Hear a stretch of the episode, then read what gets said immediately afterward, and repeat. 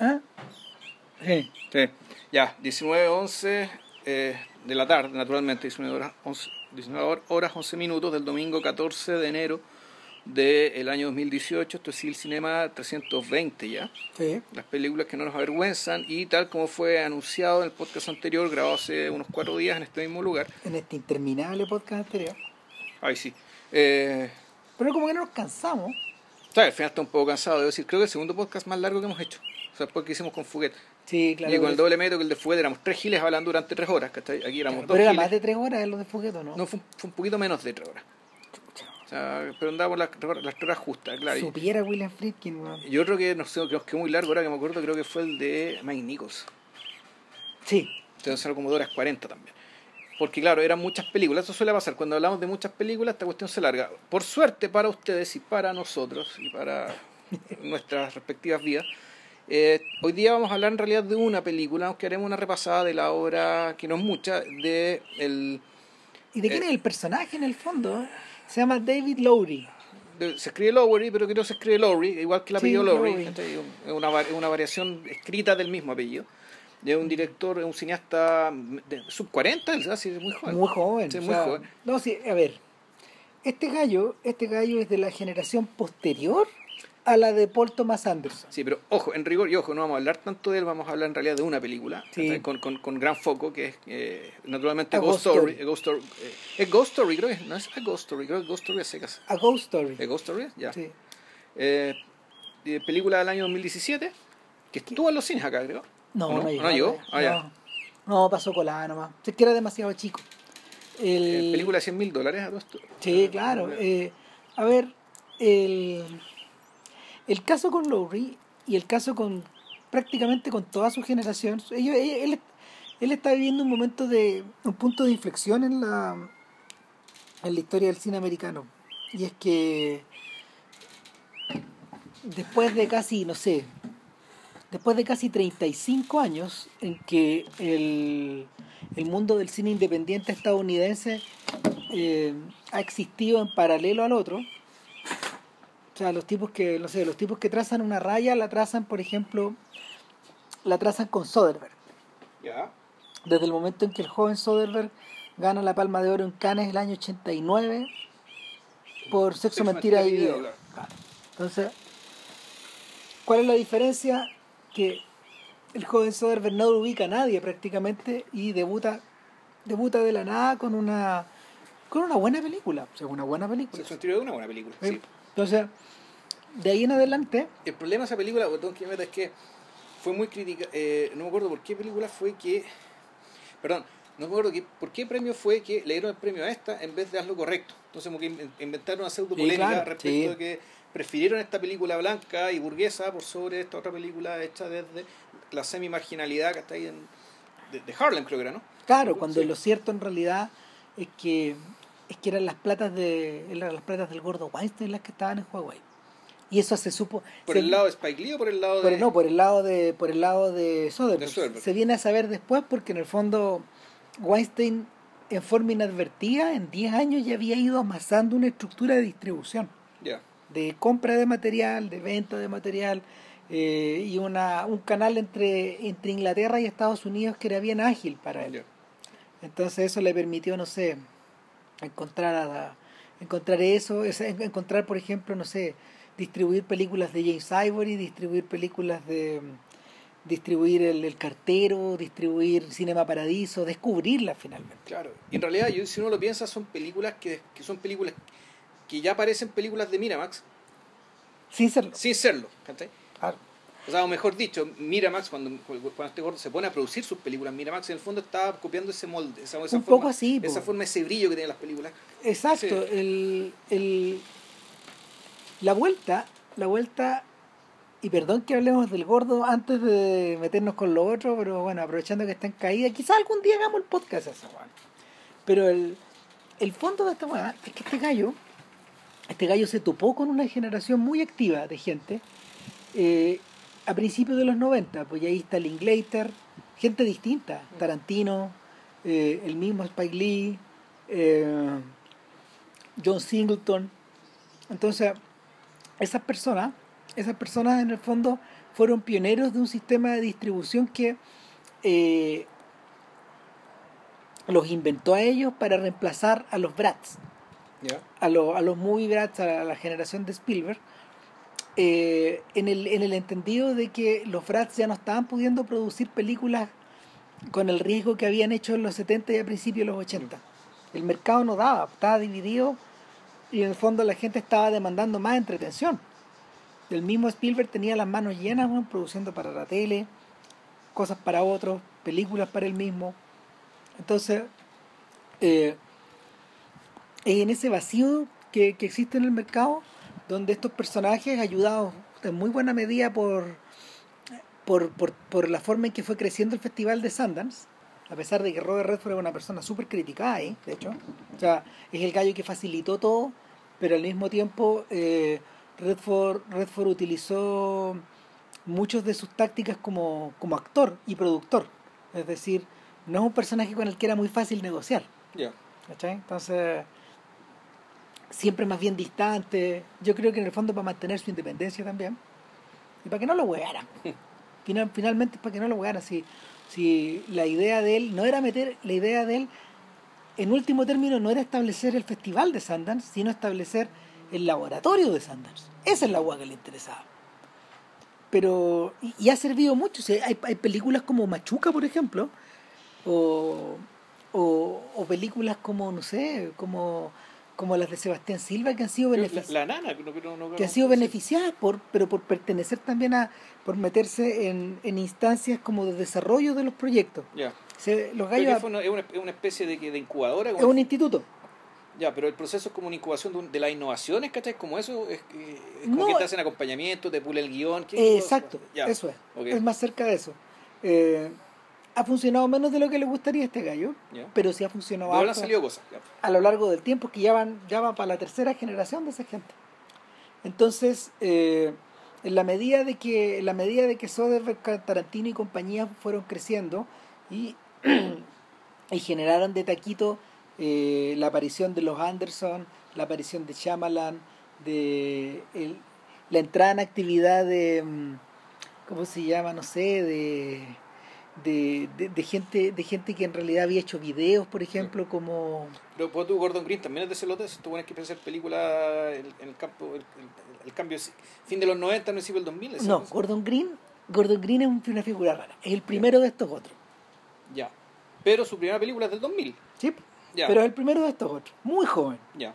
Entonces, el, mientras esta, mientras, no sé, mientras esa generación eh, volvía de alguna manera a trabajar con películas de estudio, los Anderson y esa gente, digamos, eh, lo que vino después eran un Te faltó Wes Anderson. eh, el- por eso decía De los, los dos Anderson. Claro. ok.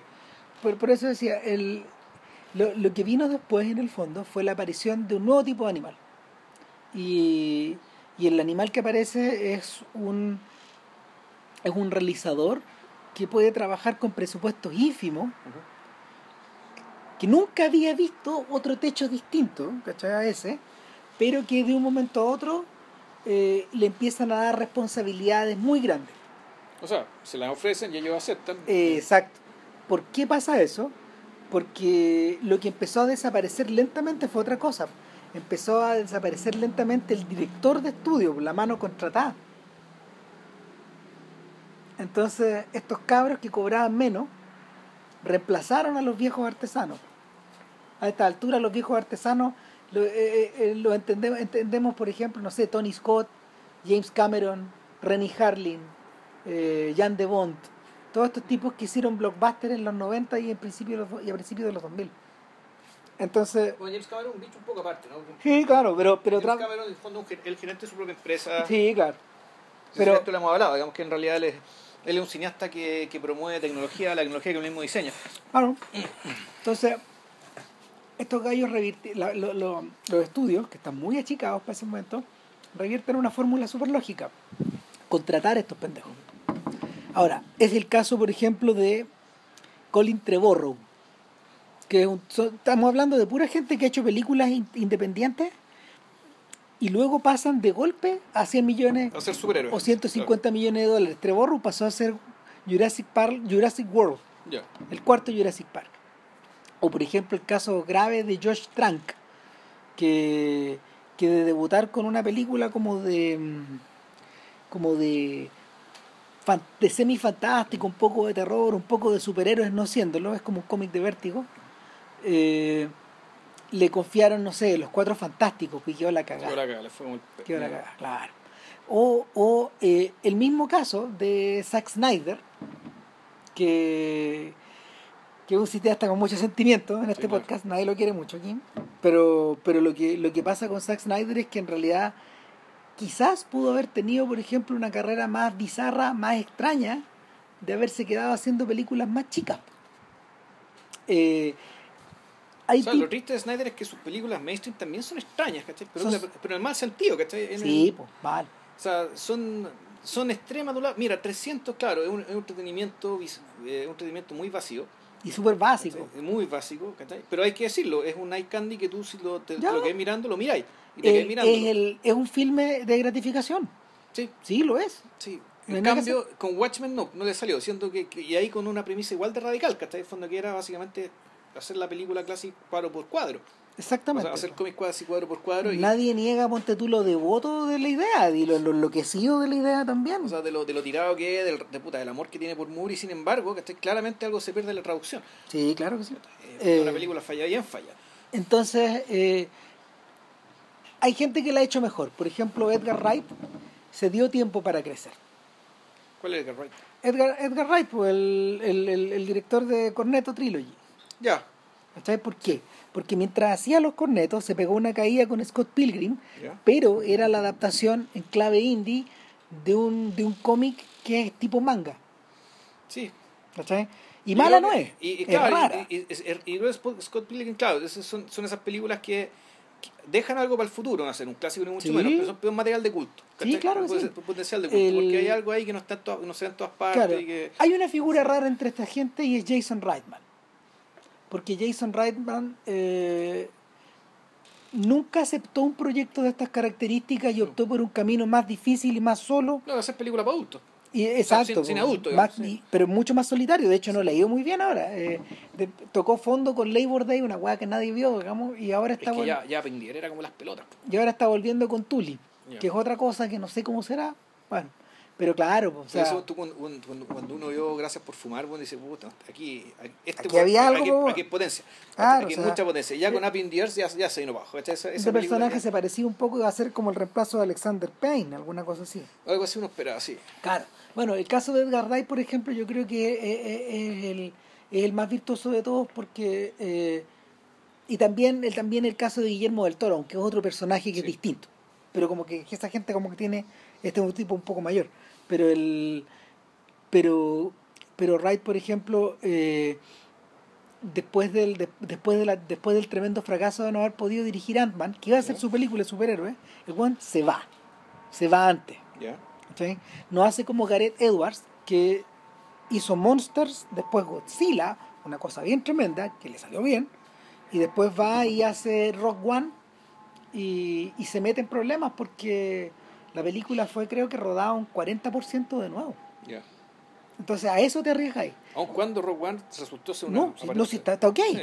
No, si, si- Y, y sí, sale acreditado como director igual. Sí, claro. Pues sí, porque ahí el, porque la, ¿cómo se llama? El sindicato se mete y te liquida. Se puso pesado el sindicato ya. Claro, el... ahora bien, eh, en, en, esta, en este orden de cosas, los gallos tienen que elegir muy bien qué hacen. O muy bien cómo, muy bien cómo hacer el traspaso, y en ese sentido Lowry, Lowry sí ha tenido suerte porque eh, este gallo irrumpe, a ver, Lowry es un montajista, Sí. Ese es su. de hecho es el montajista de una película que, que comentamos hace harto tiempo atrás, que es Upstream Color, Sí, pues. es el montajista de Chen Carruth. Y a su vez Chen Carruth participa en el montaje de esta película. Aparece acreditado. Me imagino que sí, sí, él es como el, él es como su, su mentor de alguna forma.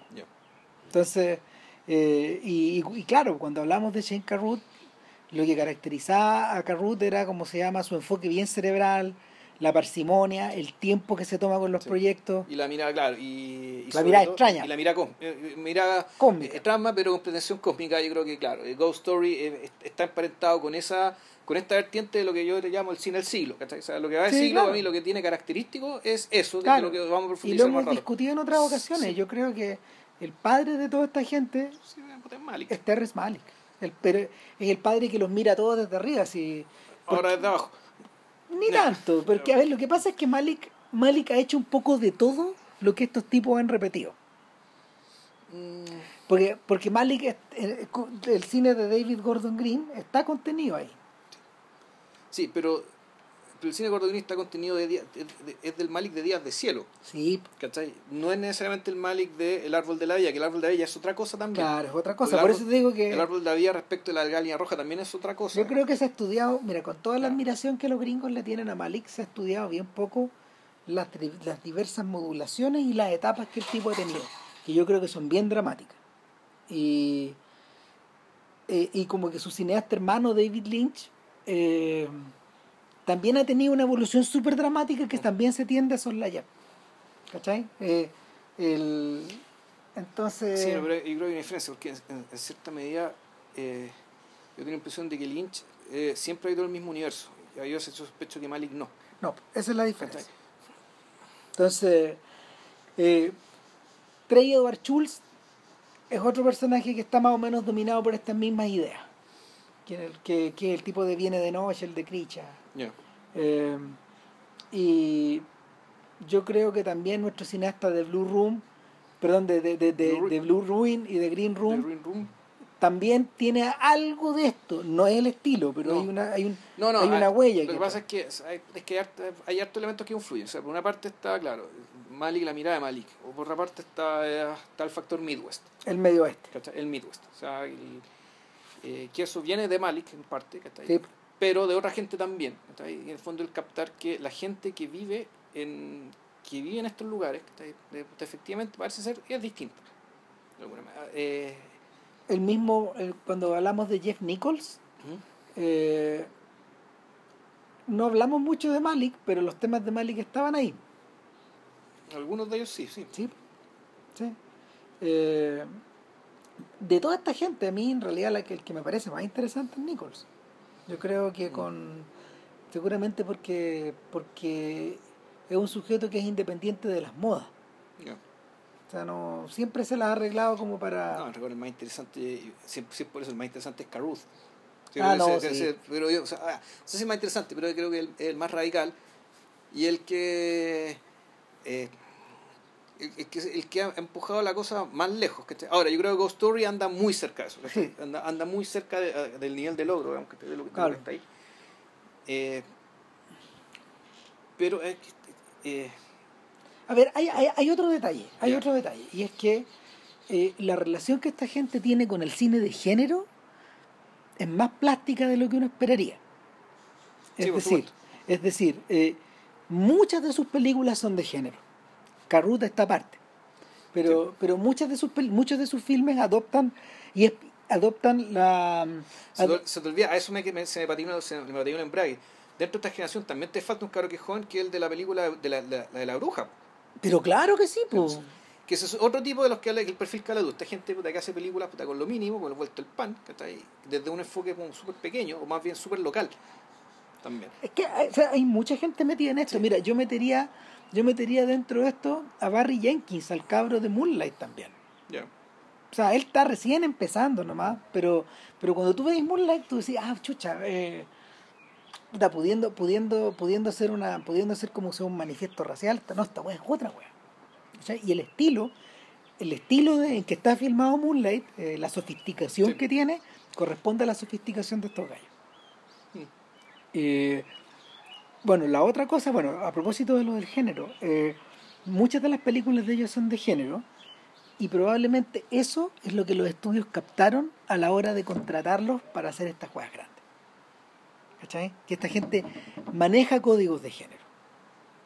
Es distinto, por ejemplo, el... O sea, es que uno- podría pensarlo, es que lo que hacen, es que, es que yo estoy pensando en en ejemplos concretos. Ponle tú, Shotgun Stories tipo. o eh, Blue Ruin. En realidad esas películas son western, Sí. en rigor. puta, son la diferencia solo que el western está transcurriendo ahora porque básicamente el país sigue siendo igual de salvaje ¿cachai? que, eh, que digamos, cuando se filmaban los westerns. Es decir, son, son películas donde el, la gente se está matando, digamos, guerra de clanes, ¿cachai? y donde el Estado no está. O sea, no está para, no está para lidiar con esto. Claro. No está y no existe. Entonces, en realidad no es que sea un western. Y eso, y- y- mira, más que, más que más mejor dicho a, a lo que van lo que apelan es contar las mismas historias y, es- y contar historias que pues, son creíbles que ocurran ahora y que da, da la casualidad que son historias que podrían darse en el western ¿cachai? y los elementos están ahí. claro Green Room es una película de terror ¿cachai? solo que Sí. claro en vez de ser en vez de ser zombies son nazis ¿cachai? Y- pero básicamente las rutinas que se dan ¿cachai? el hecho que estar- de, estar- de- de- de estar asediados de tener que salir ¿cachai? De tener que Claro. tener trampas qué sé yo eh, Eh, hay gallos que se han adaptado muy bien a esta cuestión. Por ejemplo, eh, creo que se llama Matthew Vaughn, el tipo de, lo- de las películas de los simios. Matthew Vaughn. Sí. Y, y Vaughn es un gallo que también viene de, vi- viene de este, de este modelo. Y sin embargo, sin embargo dio con una franquicia que lo necesitaba un poquito más. ya ¿cachai? Y ¿Cómo se llama el tipo de Kikas y de, y de Kingsman? Au, se me olvida, espérate. ¿Uno es también? Puede ser. Eh, ahora, el rollo de fondo es que eh, estos sujetos, estos sujetos recién están desarrollando una carrera y ojalá que no les ocurra eh, lo que lo, lo, lo que lo que no sé, pues, lo que lo que por ejemplo le ocurrió algún, en algún momento a Brian De Palma. ¿Cachai? Que quedan como atrapados por esta. Cuando pillan que el gallo, cuando pillan que el gallo es muy hábil en eh, no sé, técnicamente o que domina muy bien la producción, lo cooptan Ya. y termináis con los intocables. O te pasa como Brian Singer, que termináis convertido en el señor X-Men Claro. y toda su toda su obra anterior. Este es un caso este es un caso es probablemente el primer caso de todo. Ya. Entonces, Singer es un sujeto que eh, hace Los sospechosos de siempre. y hace a Pupil Claro. y, y es interesante. Sí, es un cineasta interesante. Más allá de que ahora lo tengan en la pitilla, digamos. eh, por sus pecados de juventud y de no Y- y juventud. de no la juventud y de ahora, de ¿no? madurez y, De- y- exacto. y- y- y los pecados de ayer. por todas Ya. las cagadas, digamos, pero, pero mal cineasta no era. Y sin embargo, quedó atrapado por los X-Men. ¿Por qué? ¿Por qué? Porque evidentemente eh, el, tipo, el tipo guió bien la franquicia, la hizo interesante, son filmes de gratificación, te los podéis repetir, eh, no dan vergüenza. Él, pero él, él en algún momento subió de rango, ¿no? Él es medio productor de estas cosas. Sí, también. claro. Bueno, pues que ahí en fondo tú, bueno, Rama, ahí en el fondo tú estás hablando como de las cosas que le pasan a la gente. Estas en realidad son decisiones. Sí. Él, él tomó la decisión de... eh, Dedicarse a esta mano. O sea, puta, efectivamente se encontró que le gustó más la plata nomás, ¿cachai? claro, se, te- sí. se te dedica a producir esta cuestión, ¿cachai? Porque te gustó más la plata y, y, y, y si gastáis tanta, ganáis tanta plata y no tenéis tiempo para filmar lo que realmente queréis filmar. Yo me acuerdo de lo que me dijo Pablo Larraín una vez cuando, cuando en uno de los primeros viajes que él, que, que él hizo a Hollywood, probablemente cuando estaban, le estaban ofreciendo, esta es una, ¿cómo se llama? una suposición, Una digamos. probablemente cuando, no, pues, claro, probablemente cuando le estaban ofreciendo hacer zorro, Ya. ¿cachai? Porque Gael García Bernal se topó con zorro y habían hecho, había, hecho no, habían claro. hecho no, y hubo conversaciones. Y, y los tipos querían revivirlo, pero no sabían con quién. Eh, en, algún momento sale el nombre a la Le mesa. a Entonces, García, y, ah, güey, traje con la claro, radio. claro. Entonces, el- en, en, en esa instancia, en esa instancia, conversé con la y él me dice que él, él había tocado estar cerca de la producción de Man of Steel, Ya. de la película de Snyder. El que es el hombre, el El hombre, hom- el hombre invencible. No, no, no, eh, Superman. Ah, Superman, ya. Superman, pero se llama Man of, Man Steel, Steel, ya. que es la primera película del DC Universe. Del nuevo DC Universe, una vez que toman la decisión de, de, de aislar a Batman, que fue el, que fue el gran cagazo. Entonces me contaba que en realidad eh, la, pro- la producción era de una magnitud tal que te maravillaba. Porque, porque era fuera de toda norma, no, no había parangón para poder, para poder, ¿cómo se llama?, explicar la, el- la mm, ¿cómo se llama?, la maquinaria creativa Claro, que está el por volumen detrás. y coordinación de la maquinaria que permitía generar ese, Claro. ese notable esfuerzo creativo, ¿no? Del que sale No, claro, por ella, claro. exactamente, po, y que, que era apabullante. Claro, pero Sí, ¿para qué? sí. Para que salga, la pues es importante que salga caca, po, ¿cachai? Eso es lo demoledor de todo esto. Claro, pues, entonces, pero tú es- entonces esa, esa era como, esa era como la, la, la gran cuestión. Y en el fondo muchos de estos cabros que tienen este- que tienen la industria ahí, delante de los Sí, ojos, eh, para ellos meterse en esto es, es demasiado tentador. Sobre todo, sobre todo porque los tipos que comenzaron a desarrollar este modelo, es decir, Kevin Feige en, al interior de, de Marvel, eh, El la- modelo de los universos, digamos. eh, Claro, el modelo eh, Kathleen Kennedy con Star Wars y todos estos gallos necesitaban gente talentosa. Sí. Necesitaban gente talentosa y estaban dispuestos a gastar unas lucas para esto. No iban a ser tan caras, pero eh, quizás la mejor apuesta de todas yo creo que es la es la yo creo que es la apuesta con, que se ha hecho con Ryan Johnson. Porque porque simplemente simplemente de todos esos sujetos él tal vez el que ha probado ser eh, el más idiosincrático, el más talentoso y, y el más tirado. O sea, el salto que se pegó, ahora que han pasado las semanas, la gente está empezando a advertir de verdad el salto que se pegó en Star Wars. Que era una apuesta, que era la apuesta que se necesitaba. Más allá de que sea divisiva. Pero supuestamente para la no traer de nuevo a JJ Abrams. po. Claro, pero resulta que la apuesta ya dio frutos porque lo contrataron a él y a, y a su productor para hacer las tres siguientes. A Ryan Johnson. Sí, están, está empezando ahora, eh, después. Está empezando en, el del- en la década del 20. Está empezando. Ellos, Star Wars en la década del 20 va a estar dominada por ellos. Ya. ¿Cachai? ese, es el, ya, es el futuro de la franquicia y se acabó la weá, está zanjado. Y se acabó, se acabó. Sí, fue, fue, demas, fue como se deben haber tenido demasiada buena experiencia con él. En cambio, Trevorrow, que va a dirigir el noveno episodio, puta, quizás en qué está ahora. Perdón, no, no miento. No era Trevorrow, No, era, era otro personaje. Quizás en qué está.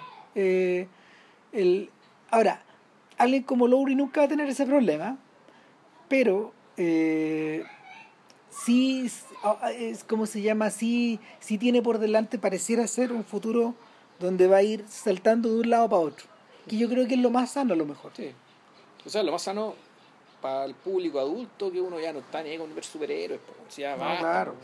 Entonces, efectivamente, sigan saliendo películas buenas, ¿cachai? Que onda para el otro mercado. Claro. Eh, Está muy bien. Y vamos a partir por el final. Eh, em, Lowry está haciendo Peter Pan Ya. para el 2019. Y esto es consecuencia de haber trabajado con Disney en Bueno, Pete's, en- de- en- Pete's Dragon. Claro, mi amigo el dragón, o Pete Dragon, el dragón de Pete. Eh, Peter Pan, puta, otro Peter Pan más. ¿Cuántos Peter Pan han hecho? Sí, pero ya, este, weón? pero este, es el- este es el Peter Pan, claro, no, cualquier cantidad. Pero este es el Peter Pan que en el fondo va a extender la franquicia. O sea, este es el Peter Pan hecho desde Disney. Es distinto a los otros. Es distinto a Neverland, que esa, era esa con Johnny Depp, y al Peter Es Pan que de. Finding Neverland, no, que eso era Finding, Ne- Sí, Finding Neverland. Pero eso no era Peter Pan. No, po. eso era, era la historia del Mickey Mouse de Peter Pan, Claro, en cierto y es distinto, y es distinto, Yo la pillé Hogan, creo que fue la es distinto al, al- al- al Peter Pan de P.J. Hogan. Que es una buena película. Sí, es una buena película. pero que claro no no tuvo no tuvo la repercusión que se necesitaba ahora no sé pues eh, Era una e- película y tenía elementos bien turbios, weón. sí pues. Bien, bien turbios. O sea, del mundo de Hogan pues creo que lo discutimos ¿o no no me acuerdo. sí pa- pareciera ser que en el Probablemente podcast hicimos, hicimos el podcast de Hogan, sí. Ah, ahora bien el cómo se llama yo creo que eso no estaba en los planes cuando cuando Lowry debuta en el 2013 con Ain't Them Bodies Ojo, Saints él debutó antes. Una película del 2009 que se llama Saint Nick. Ah verdad Que no la, no la, no, pero no la tenía en el radar, ¿cachai? Me enteré hace poco, digamos, ¿cachai? No alcancé a bajarla, no, ya no, no, no sé cómo es. pero para estos efectos Pero nosotros vamos a hablar de... Claro. Por lo tanto, No, la que nos importa es la otra, porque en el fondo es la que lo lleva para allá. O sea, la primera... eh, Sí, es, la primera vez que lo, es la primera vez que, con, que, con- que, que él en el fondo experimenta o después de haber, después de haber trabajado con Carrut, eh, hace un poco una película como no la haría Carrut. Eh. Y como la haría un poco Malik. un poco Malik, un poco... No, más que Jeff Nichols, más bien se, se podría hacer más bien uh, esta película, la de... Uy, ¿cómo, cómo se llama este muñeco? El de Blue Ruin. Ah, sí, sí, eh, Jeremy Sonier. Soñé, ya. Claro. Que a todo esto está a cargo de la tercera temporada de True Detective. Mejor elección imposible. Ahí pensaron. O sea, ahí Nick Pisolato, el creador de la serie, sí pensó, como no había pensado la vez anterior. Bueno, y ahora estáis mencionando otra posible salida, porque en fondo ya está- hemos estado hablando de toda la salida laboral, digamos, de toda esta gente. Claro, Y hemos lo mencionado puras películas, ¿cachai? Y resulta que, bueno, también está la serie. sí, po. ¿cachai? No, ahí, ahí- que mal, Ryan Johnson también puta, dirigió los capítulos más importantes, algunos de los capítulos importantes de Breaking Bad y así. es que estos gallos pueden navegar así. Sí. son, son jóvenes, son gente con dos películas, tres películas en el cuerpo. En el caso, en el caso de Lowry, lo que sí pasa es que eh, es interesante que para debutar elija el tipo- un tipo de película, por ejemplo, el mismo tipo de película con la que debuta con la que debuta Nicolas Rey, por ejemplo. ¿Cachai? Es decir, un personaje en fuga o amantes en fuga o amantes en la cárcel. Lo conversamos a propósito del podcast de Bonnie and No, Clyde. Clyde, sí. Y, y el, en ese caso el modelo nuevamente You Only Live Once. Y ahora sí que está calcado, weón, y no me cae duda que este weón la vio.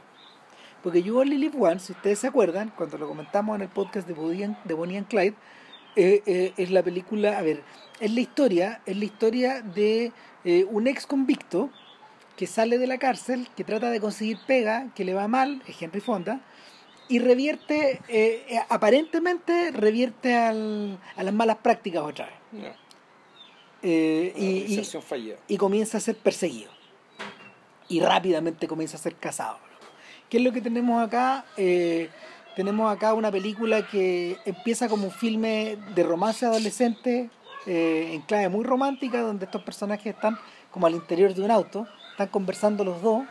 Está Kate Mara y. No, Rooney Mara. Perdón, Rooney Mara, Rooney Mara, perdón, sí, Rooney Mara y Casey Affleck. y Casey Affleck y en una atmósfera súper íntima eh, y él en un momento llega y se despide y le dice nos vemos en un rato más y se va a robar y en una en una en una secuencia que, que es una maravilla de síntesis como que vemos vemos mezcladas cosas vemos el escape vemos Primero la persecución después escape, persecución y balacera en una casa. y en esa balacera ya no están los dos tipos que escapan sino que están los tres incluso con ella Claro. ella dispara también mata a una persona No, no, no la mata, la dejaría. sí dispara y, y, y luego eh, el acompañante de ellos muere Claro. claro entonces y, que, y, mi amigo cae preso Claro, y, y es importante el detalle de que el, aquí se produce una especie de pacto. Entonces, si bien había ya esta una pareja de gente que se quería mucho, aquí el pacto se hace todavía más fuerte porque él se sacrifica por ella, diciendo, eh, tú arranca y vamos a decir que el tipo que le, que pegó, le pegó el Fui balazo yo. luego fui yo. De modo que, y tú, eh, así que, porque si no ella se va a comer un canazo más o menos monumental. claro Entonces el tipo se sacrifica por ella. además ella le ha, le ha confesado que está embarazada poco antes Claro.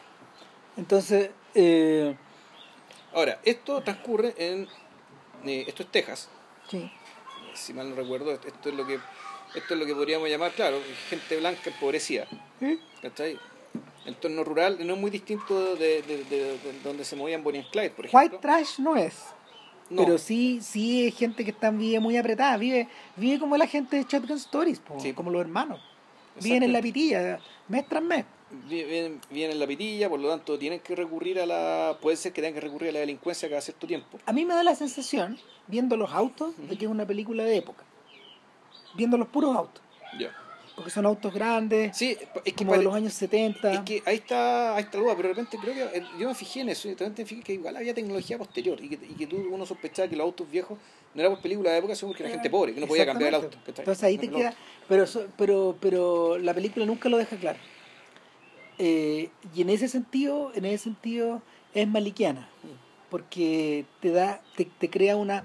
Lo que crea no es un background que sea histórico, sino que crea un background emocional. Claro, claro, y para lo los personajes. una, una temporalidad que por lo tanto le da, le, le- le da a la historia que tiene un peso, un peso mayor que si estuviera ne- necesariamente anclada en un momento muy, muy fijo. Ahora, el segundo recurso maliquiano es el uso de la voz en off. Pero en este caso, eh, Lowry, que a su vez escribió el guion, eh, usa esa voz en off en formato epistolar. Los personajes se mandan cartas Exacto. y se mandan cartas de manera compulsiva, van y vienen, van y vienen. Y eh, él en el fondo, a través de estas cartas, está manteniendo su lazo, su amor, su cariño. y la cordura también. Y la cordura, Sí. claro. Si no, si en el fondo es para no volverse loco. O sea, sin embargo, tal como el personaje de, de, de Fritz Lang y Henry Fonda en You Only Live Once, hay un dejo, hay un dejo de inquietud que se le traspasa a la audiencia cuando, cuando Affleck dice, yo no, no sé, no, yo no estoy arrepentido. En ningún momento manifiesta arrepentimiento. Él pensaba que lo que estaba haciendo Sí. era lo que tenía que hacer, no que estuviera bien o estuviera mal. Exactamente, era- él hace lo que tenía que hacer y a mí lo que me gustó mucho de la película precisamente es, es tanto él, pero sobre todo ella, y, su, su- y la forma en que está escrita, la forma en que ella enfrenta está, en el fondo esta viudez. Claro. ¿cachai? Y, y la razón de por qué parece que le es fiel, pero no lo va a hacer. O sea, en el fondo, todas las decisiones, incluso todas las, no sé, más que inconsistencias, pero el devenir de lo que va pasando con la película es algo que el, está escrito y la personaje lo actúa con un tremendo estoicismo y con una tremenda, por decirlo así, eh, dureza. Bueno, es que ahí dureza está- ante la vida. Es que ahí está el secreto, Sí. porque yo creo que esta película, en vez de narrar una historia eh, de la que sabemos el principio y el final, pres- presumiblemente, lo que está narrando es un tránsito. Entonces, al estar metido en el tránsito, en esta sensación de que tú estás cambiando, de que hay cosas que sentís pero que vaya a ser otra, eso es lo que la película, en, en ese cruce la película está está súper jugada. Claro, pero lo interesante es que eso nunca... eh, Es explicitado. Nunca es explicitado. ¿No? O sea, cada vez que la, ese tránsito y ese cambio que está teniendo el personaje, particularmente principalmente el de ella. Sí.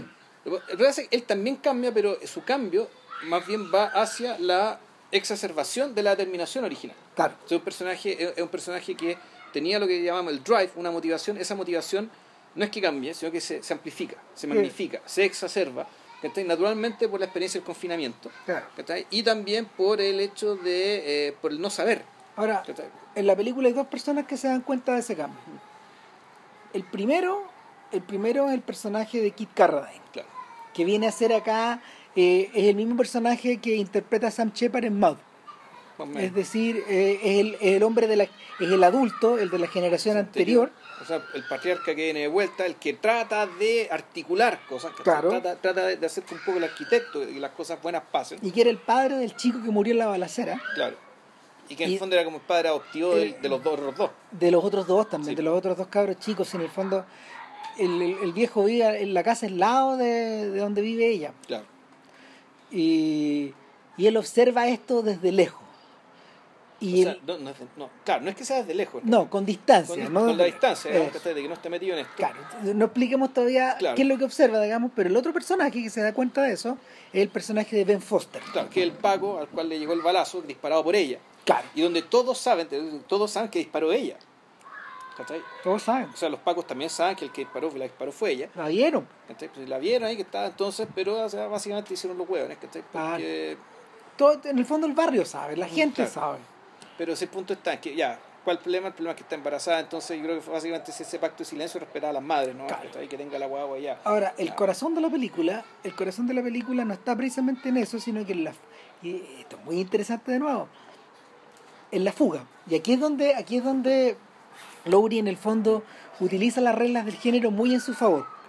Pero eh, volvemos, pero interesantemente, son las reglas del género de fuga, pero de nuevo, en clave de Malik, no tanto por, no tanto por, el- no tanto por la cámara, no tanto por la voz en off, sino por la por, por cierto de nuestra trascendental que empieza a tener el personaje. O sea, este, Sí. este, este personaje, eh, o sea, ni siquiera es Malik, esto ya puta, es, es un poco todo esto, ¿cachai? Porque el, el- el personaje empieza a revertir una figura, al menos en su tránsito, digamos, ¿cachai? Hasta, hasta que vuelve a, a encontrarse con la eh, con estas personas, es, puta, es, es- casi un poco un apóstol.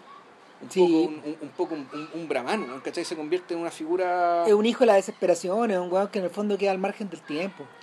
Es un personaje, claro, que es sobre y subhumano al mismo tiempo. Es como el, es como el Joseph K. de, de God ¿cachai? Bueno, el, al ¿Se final. llama Joseph K? eh, sí, Sí.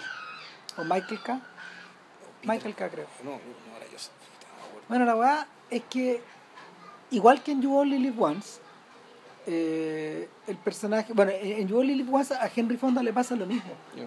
Hacia el final, cuando ella está, está subsumido en, la, en su fuga, en su fuga de todo, adquiere una claridad meridiana de las weas que hay que hacer, digamos, y, y, y finalmente es la claridad que te da el no estar aquí. Sí. estar con la cabeza allá. Y el y finalmente eso le pasa a Affleck, que en vez de fugarse con los otros y de marcharse del Estado, hace una fuga hacia adentro, o sea, el corazón de la weá se va a meter weón, en Al las patas de los caballos. claro, al corazón del laberinto. Claro, y le va a tocar la puerta a, un personaje que es bien servicial, que es el de Nate Parker, que, que su amigo... Que es su que compadre- es su amigo Sweetie, creo que se llama, algo así. Uno, Sí, creo que se llama así. Y claro, pues, este- con este weón, con este weón en el fondo, eh, el personaje que sirve para que la película sepa más, porque, para que la película nos cuente más del, del, del trasfondo. Claro, y, y además el personaje que hace posible ¿cachai? que este sujeto se pueda quedar, porque no se puede quedar con ella, porque en el fondo la están vigilando, está el Paco Claro. rondando. El personaje de Ben Foster, este Paco, en el fondo se, está, se está jodeando esta cristiana. También, pues, y todos saben. Y todo el mundo sabe, él no lo disimula, ¿cachai? porque ahí nadie disimula nada. No. Entonces, Y, y, y cuando, y cuando Affleck le va a tocar la puerta a la tienda de Kit Carradine y entra por la parte de atrás donde él solo sabe que se puede pasar, claro. y todo esto, le dice, lo abraza, tiene una conversación de padre e hijo, y, le- y después le dice, y si tú te acercas a esa casa, Yo te voy a matar. así, así nomás. Claro, entonces aquí encontramos con el tema de la. Claro, pare- parece, parece inverosímil. No, ¿por qué? No. Porque esto es Midwest. Sí, claro. O sea, volvemos, este es el, fa- el factor Midwest. Sí. O sea, el, Es esto como- donde, los, donde los, los códigos de honor, ¿cachai? la propensión a la violencia ¿cachai? y los afectos están todos cruzados de una manera que nosotros no entendemos. Es lo que le pasa a Michael Sharon en Shotgun Stories. Que, él- que para estos efectos eh, eh, es la película rectora. No hay ni una mejor que esa. encuentro yo. Mm. Que esa, no creo que haya mejor de- alrededor que floten en torno a esta. O sea, y, y, y, y Badlands de Mm. Malik. Porque estos personajes también recuerdan a Badlands. Ya. Sobre todo en la forma como de, de montar la película, de filmarlo y lo bellas que son esos atardeceres, o esos amaneceres, o el uso de la oscuridad, o estos, estos personajes, estos personajes cuando llegan a la casa donde se produjo el baleo, donde está enterrada la plata, que esa weá está sacada de, está sacada de la, de la, de la noche del cazador. ¿Cachai? Que es como un tesoro, que en el fondo el, el cabro chico sabe dónde está, Mm. etcétera. Entonces, eh, todos esos elementos flotan y finalmente, no sé, pues se disuelven en la medida de que estas películas terminan como, como terminan. Sí. Terminan como tienen que terminar. Claro. Con gente desangrada, baleada y, y en este caso en particular con una especie de que ahí se nota el, ahí se nota el- ahí se nota la costura del guion porque yo me- viendo la wow te das cuenta de que Lowry creó esta escena inicial para que se enlazara con la última Ya. está muy bien está muy está armada de una manera muy bonita pero se nota también, se nota también la mano de un novato Ya. ahí. Mm. ¿Cachai? Porque es demasiado perfecto. O sea, eh, ella, ella al principio de la película lo tiene en su regazo como una guaguita. Y él está, él está con la oreja puesta en la guatita de ella. Entonces eso misma, eh, cuando él, cuando él llega a la pieza don, a la pieza de su hija en la que nunca ha estado, A la que no conoce. claro, y se sienta ahí a esperar que, no sé, a esperar que alguien llegue, eh, aferrándose ahí a, lo- a- sus últimos instantes como de conciencia, se vuelve a repetir la misma posición. Claro.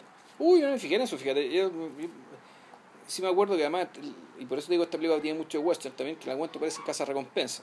Sí, claro. Y, y, y en realidad el... Y Skinny Pete, pues, el Skinny, weón de, el de Breaking Bad. Breaking po, Bad weón. está ahí, pues yo lo Pero con pelo, claro. Es que obviamente ese, ese rostro, Sí, pues si algo tiene el Midwest, tiene esas caras. No sé, no sé si son caras de exceso, caras de incesto, caras de... weón, Puta, eh, hay algo que no está bien ahí en eso. claro, claro. Entonces, Entonces, eh, claro, y una cosa que sí yo noté es que la aparición de todos estos personajes efectivamente está todo demasiado articulado para llegar a ese final. claro, está todo muy armado. Ahora, sigue siendo una muy buena película. De todas maneras, está en Netflix. Sí. Ahora, cuando uno piensa eso y ve, ve yo no alcancé a verla, no, no me la terminé. Cuando uno ve a mi amigo el dragón, puta, nada que ver, pues, No, no, nada que ver. Nada que ver. Eh, ¿Cómo- ¿Por qué le ofrecieron la pega, de hecho, de partida?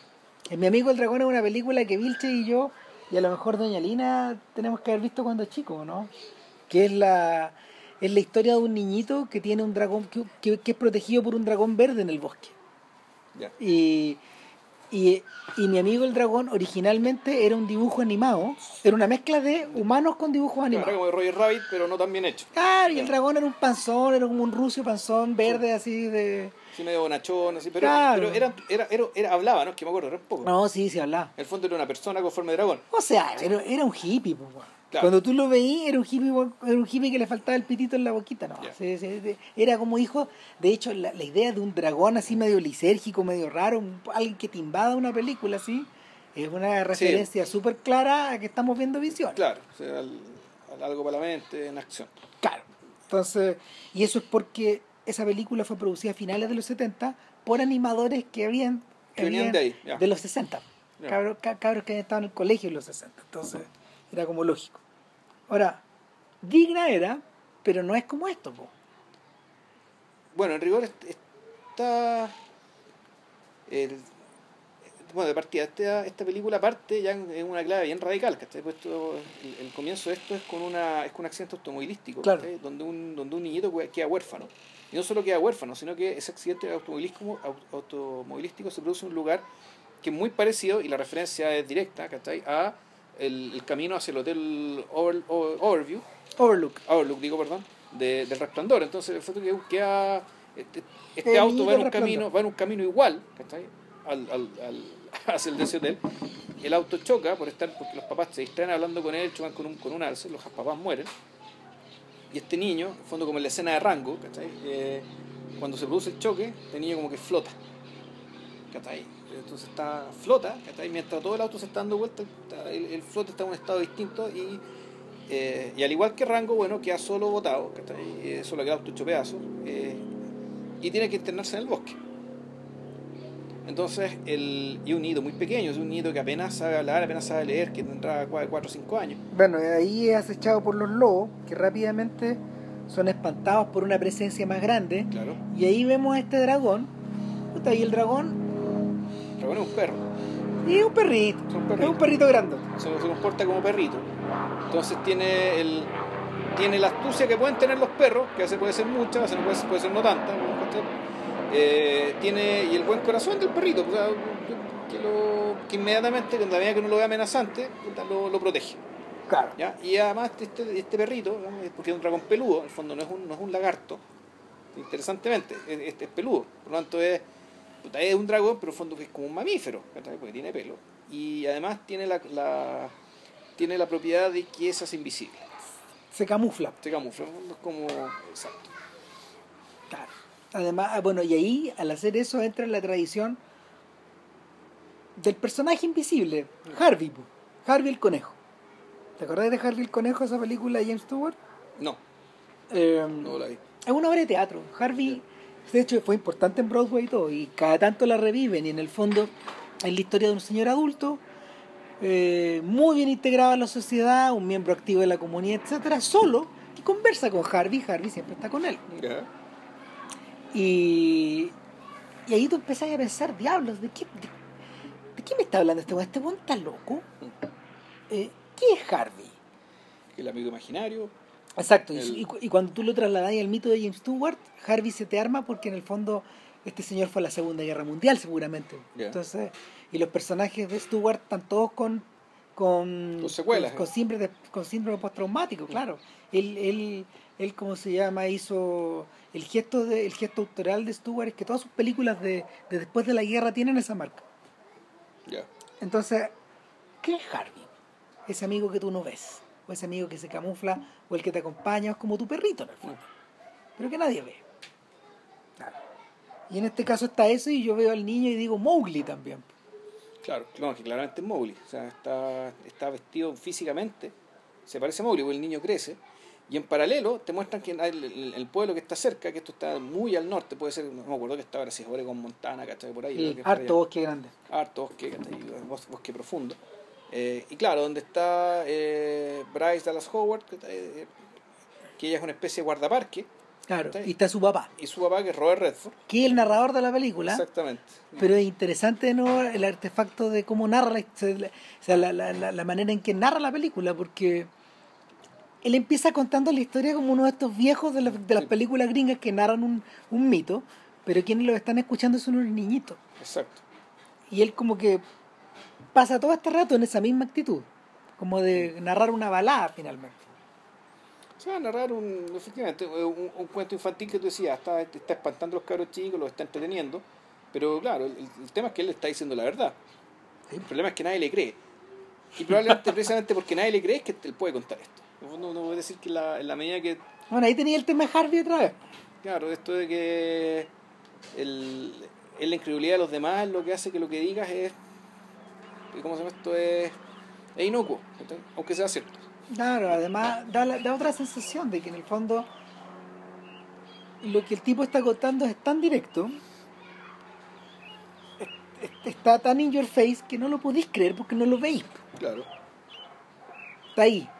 Los gringos le llaman a eso tall tale, pero el tall tale tiene como tiene costados para todos lados.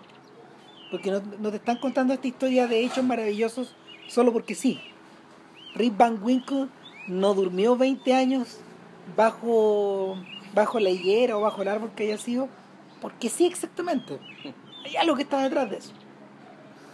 Claro, y entonces, bueno, este, entonces esta guardaparque, eh, un, un momento va, va a un bosque y este niño le roba un, un reloj, una brújula en realidad, la que tiene una foto.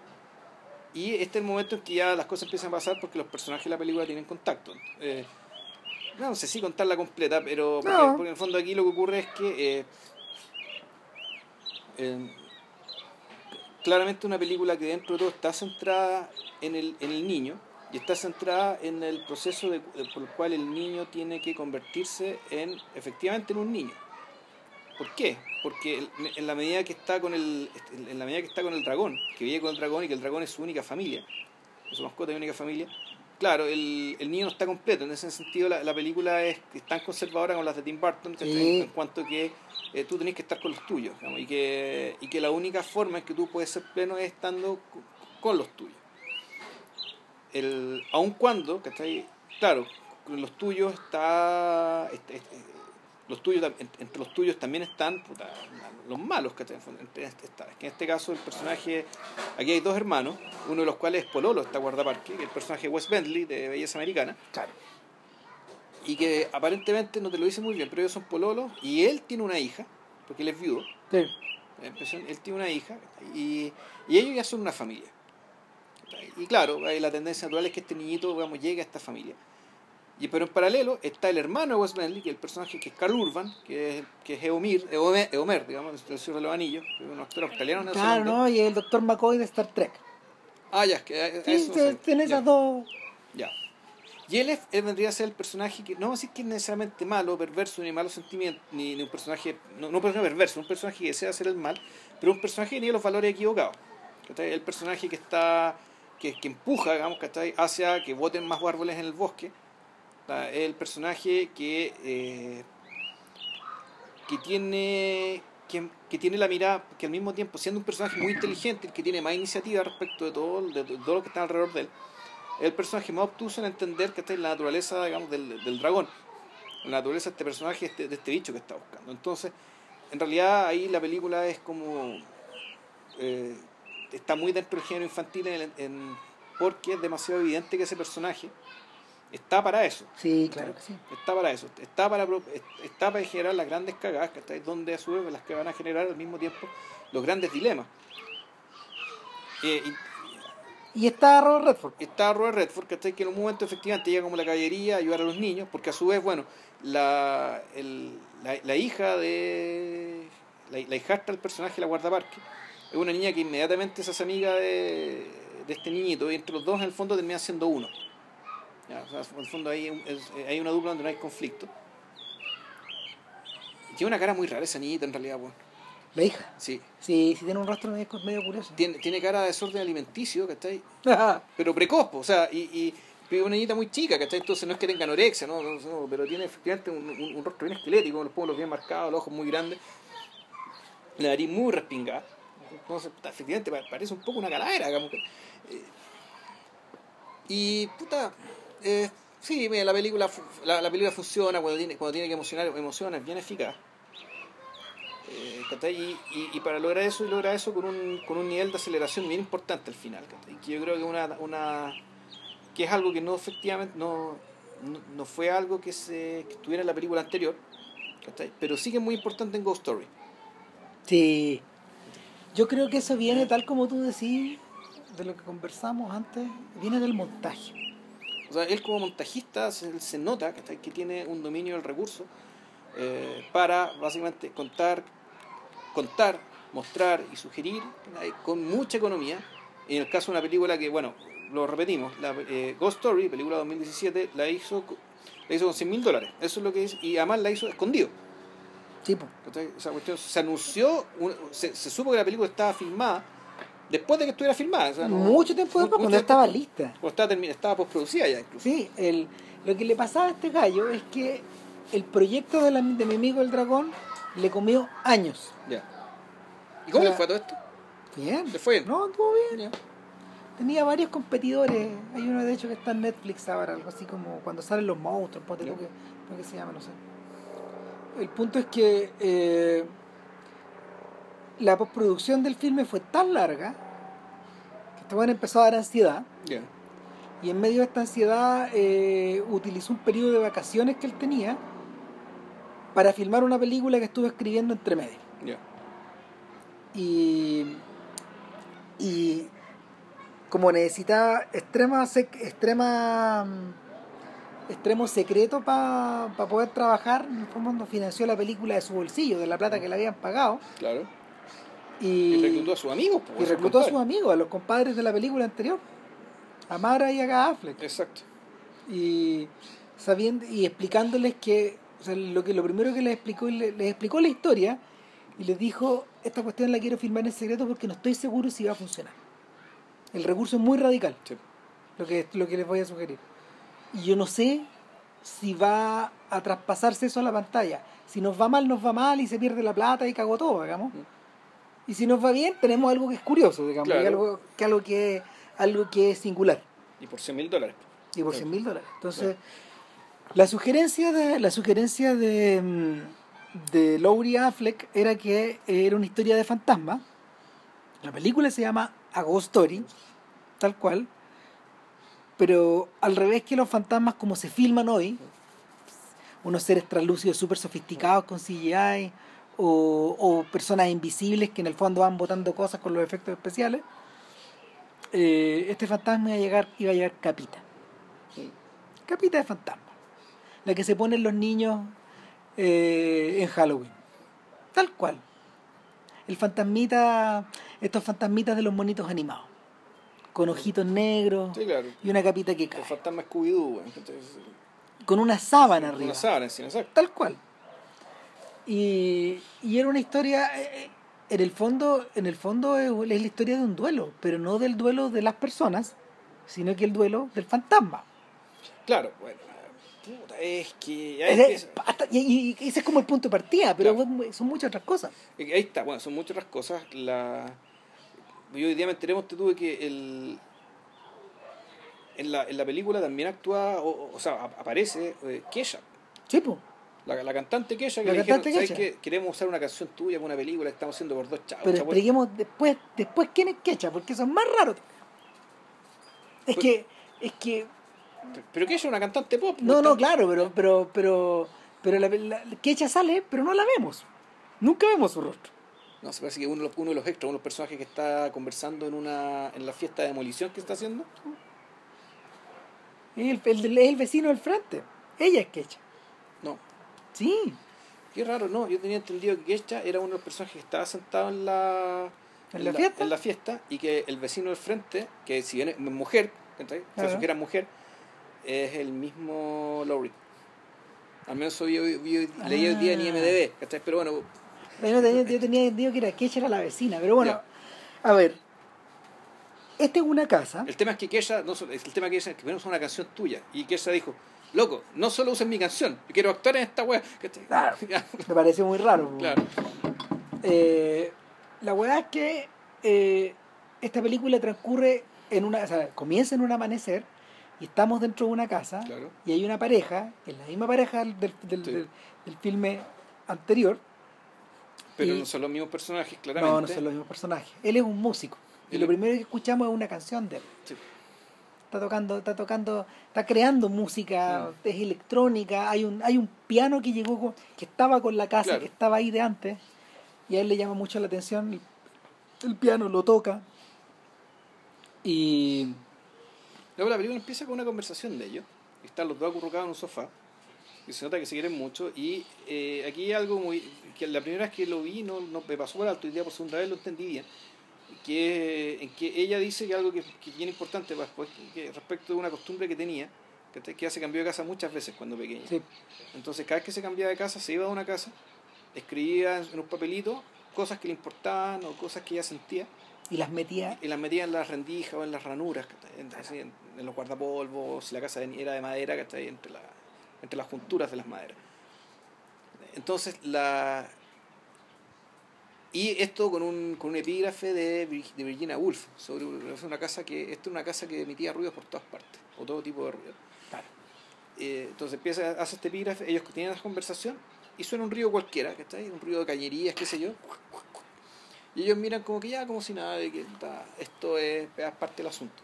claro, ¿cachai? Entonces, el, lo, que, lo que sigue, ¿cachai? Lo, es, que, lo que sigue es más bien rápido igual. es, es muy rápido en el sentido y avanza por dos lados. O sea, por un lado, en mucho- harto plano fijo. Eh, Yo creo que eso, eh, eh, eso está... mm, No existe el movimiento de cámara de and Body Saints, por ejemplo. No, claro. No, en el sentido de que ah, puede ser que lo puede ser que lo haya, pero la- las tomas importantes son tomas, son tomas de plano Sí. fijo y las tomas características son tomas de plano fijo. Es decir, las que las, las tomas frontales de la casa, por ejemplo. Y, y- e importantemente, muy importantemente, película filmada en un 33. Sí. Y eso creo yo eh, para, eh, para, para al menos las tomas de la casa, las tomas de exteriores, para que haya mucho cielo. Mucho cielo. Tiene algo que ver también con la estructura del fantasma, yo creo. Eso en el caso de los interiores. Sí, No sé, eso es para los interiores. Eh, y entonces, por una parte, están los planos fijos, esos planos fijos. En el interior, ponte tú, como dice Ram, para ver el fantasma, pero, el plano, pero la, es una casa que uno, uno reconoce, se, aprende casi de memoria, digamos, ¿cachai? por los lugares característicos en que la cámara está puesta. sí. Está muy bien habitado ese lugar. Y donde, el, y donde claro, y, y el plano fijo es tal porque el fantasma se mueve muy poco. Es decir, eh, este, este personaje del fantasma eh, eh, es, más que está retratado como una, como una especie de estatua, digamos, y, muchas de sus tomas y, y su presencia y su dramatismo precisamente está en su quietud, no Eh, tanto en su movimiento. Claro, ¿qué es lo que ocurre en la historia? Ah, bueno, que, que este personaje tiene un accidente. Lo que pasa es que, bueno, es que ahí está, volvemos, lo que pasa en las, las dos líneas de la historia. Por una parte, esta es una pareja que tiene problemas. ¿El problema cuál es? El problema es que él se quiere quedar en la casa A él le gusta la casa. Le gusta la casa. Le atrae la casa. y ella se quiere puro ir, no sabe por qué. Y discuten y discuten y se reconcilian, porque una pareja que se quiere una, y, una, y una pareja sana, ¿cachai? donde las discusiones se resuelven bien, o sea, ahí, no, no- ahí no- el, problema no está ahí. Y en paralelo con esta discusión, ¿cachai? que siempre tiene un tenor más bien íntimo. Eh, están los ruidos. ¿cachai? Ruidos en la casa, o apariciones de cosas que brillan. Se escucha el piano de De repente. repente se escucha el piano en la noche, en medio de la noche, están los dos desnudos, así que durante tuvieron sexo en la noche, que está ahí después de alguna pelea, digamos, y resulta que están. Ella estaba casi sin ropa, él estaba con la parte de abajo del pijama, ¡pa! Suena el, suena el piano, salen a ver y no se sabe qué es. Entonces dijo, ya bueno, este es el fantasma. Esta es la historia del fantasma. Hay un fantasma. Hay un fantasma en la casa. Y como, los fantasmas, volvemos, y, las figuras sobrenaturales y lo que, y, lo que apunta al terror suele, re- suele ser la resonancia de lo que pasa aquí en el mundo de los vivos, ya uno se empieza a armar el mono. Y sin embargo, a través de un recurso de montaje que es súper simple y muy efectivo, y aquí, y aquí sí hay un movimiento de cámara, hay una toma frontal hacia la casa, en un amanecer, la cámara empieza a desplazarse, un paneo hacia la derecha muy lento. Ta, ¡Pa! tate, ni siquiera ves el choque. Viste dos autos chocados porque no había plata para hacer un choque, sino que sí había plata para mostrar dos autos que ya chocaron. Comprado, deben haber comprado autos chocados, Claro, juntaron. juntar uno al lado de otro. Incluso el detalle de de el, el detalle de, ¿cómo se llama esto? de que el personaje que Casey Affleck fallece en esto. Está ahí arriba del manubrio con la, con, con la casa así. Pero sin embargo, la parte rota del vidrio es la que está al otro lado, no la parte de él. Ah, Entonces tú decías, bueno, aquí detalles que ya vienen, la segunda vez, yo vi la película dos veces, entonces, pero la segunda vez tú decís, bueno, aquí hay cosas que efectivamente no da la plata más, ¿no? El tema es que el tipo se muere y en el hospital, eh, en el hospital, plano fijo, la parte de la morgue, llega, llega la viuda, ¿cachai? supongamos que es viuda, no sabemos si están casados en realidad, eh, y le pide a la... se queda a, so- a solo unos segundos con el, con el fiambre, ¿cachai? que lo destapan para que lo vea, lo tapan, ella se va, y todo esto sin corte, en el mismo plano, y básicamente entre el entre el, entre la música y entre los juegos de montaje que vamos a ver después se te hace completamente natural que lo que estás viendo en el mundo el mundo de la vigilia que está ahí sin embargo pasa de un momento a otro con el hecho de que este fantasma se levante de que, este- de usa que la misma sábana. las mismas sábanas pop, con que está tapado en la morgue se levanta y, Y se, se convierte en un fantasma y se va. Y se va. Y ahí uno observa que el fantasma evidentemente es un fantasma con una, con una capita encima, como está ET, ponte tú, en la película de Spielberg, pero con un pequeño detalle, los pliegues de la capa, Claro. de la puta capa. Lowry explicaba que ninguna hueva lo, lo- lo preparó para tener que trabajar o para gastarse la plata que se gastó en los pliegues de la capa. Ahí se le fue la plata.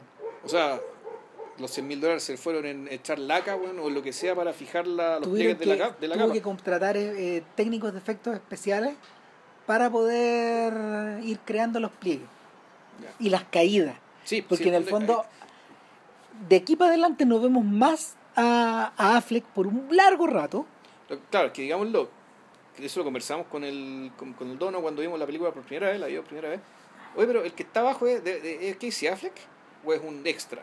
A veces sí, a veces No, no. no, resultó, no, resultó ser Casey Affleck siempre. ¿Sí? Sí. Imagínate.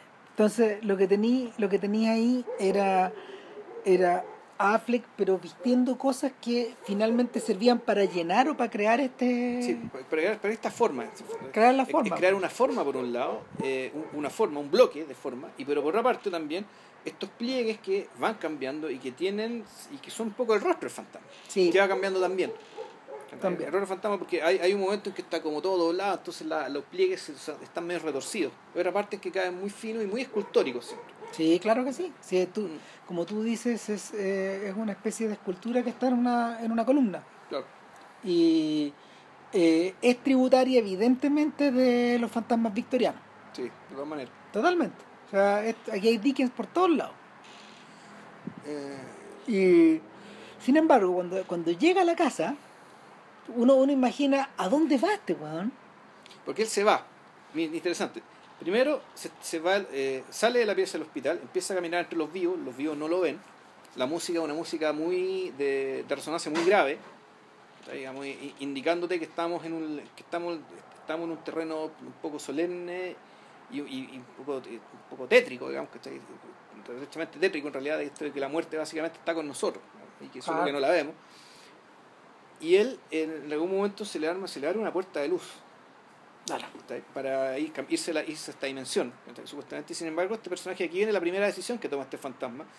Eh, este personaje que después de muerto todavía tiene voluntad y todavía tiene libertad. Y su decisión libre eh, es quedarse, no es irse. Entonces, claro, ¿por qué? Porque él vuelve a su casa y empieza a vivir y a acompañar a su esposa.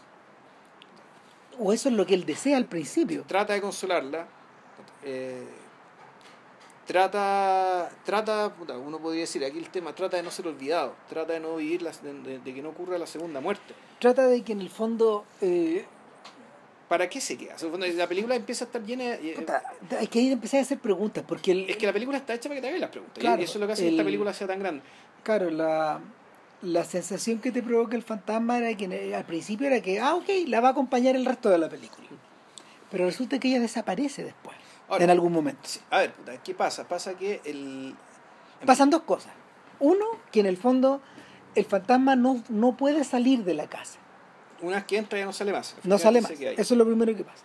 Y lo segundo es que el tiempo del fantasma deja de, deja de corresponder al de los vivos y de algún modo se nos, se nos deviene en tiempo cinematográfico. Claro, o sea, un tiempo que a veces esto se logra ver por truco montaje, es decir, como un, pa- un parpadeo.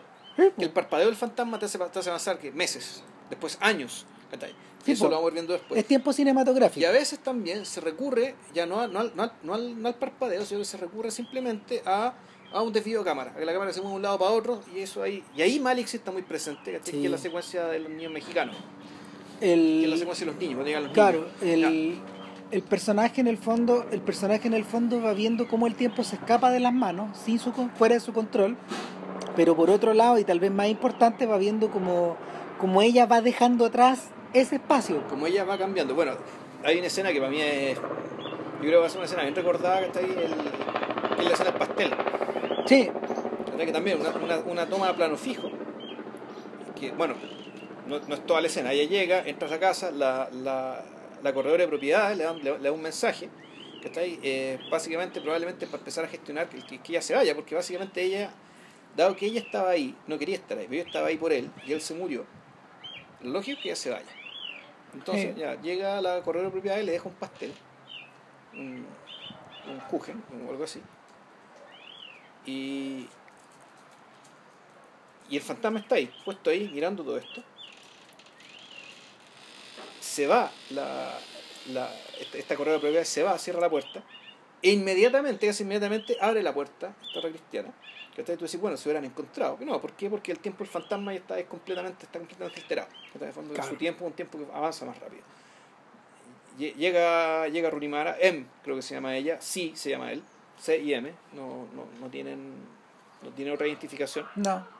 Y M ve el, ve, la, ve, el, mensaje que le dejó esta cristiana, se sienta de perfil en la cocina y se ve, el, el- el- se sienta en el comedor, en, la- en la cocina, comedor en el fondo, y un living que está con este, un tremendo gran espacio que, que, que domina esta casa y en cuya marginalidad están las dos piezas y un estudio. Y eso es todo, una casa más bien pequeña, pero para esta pareja está impecable.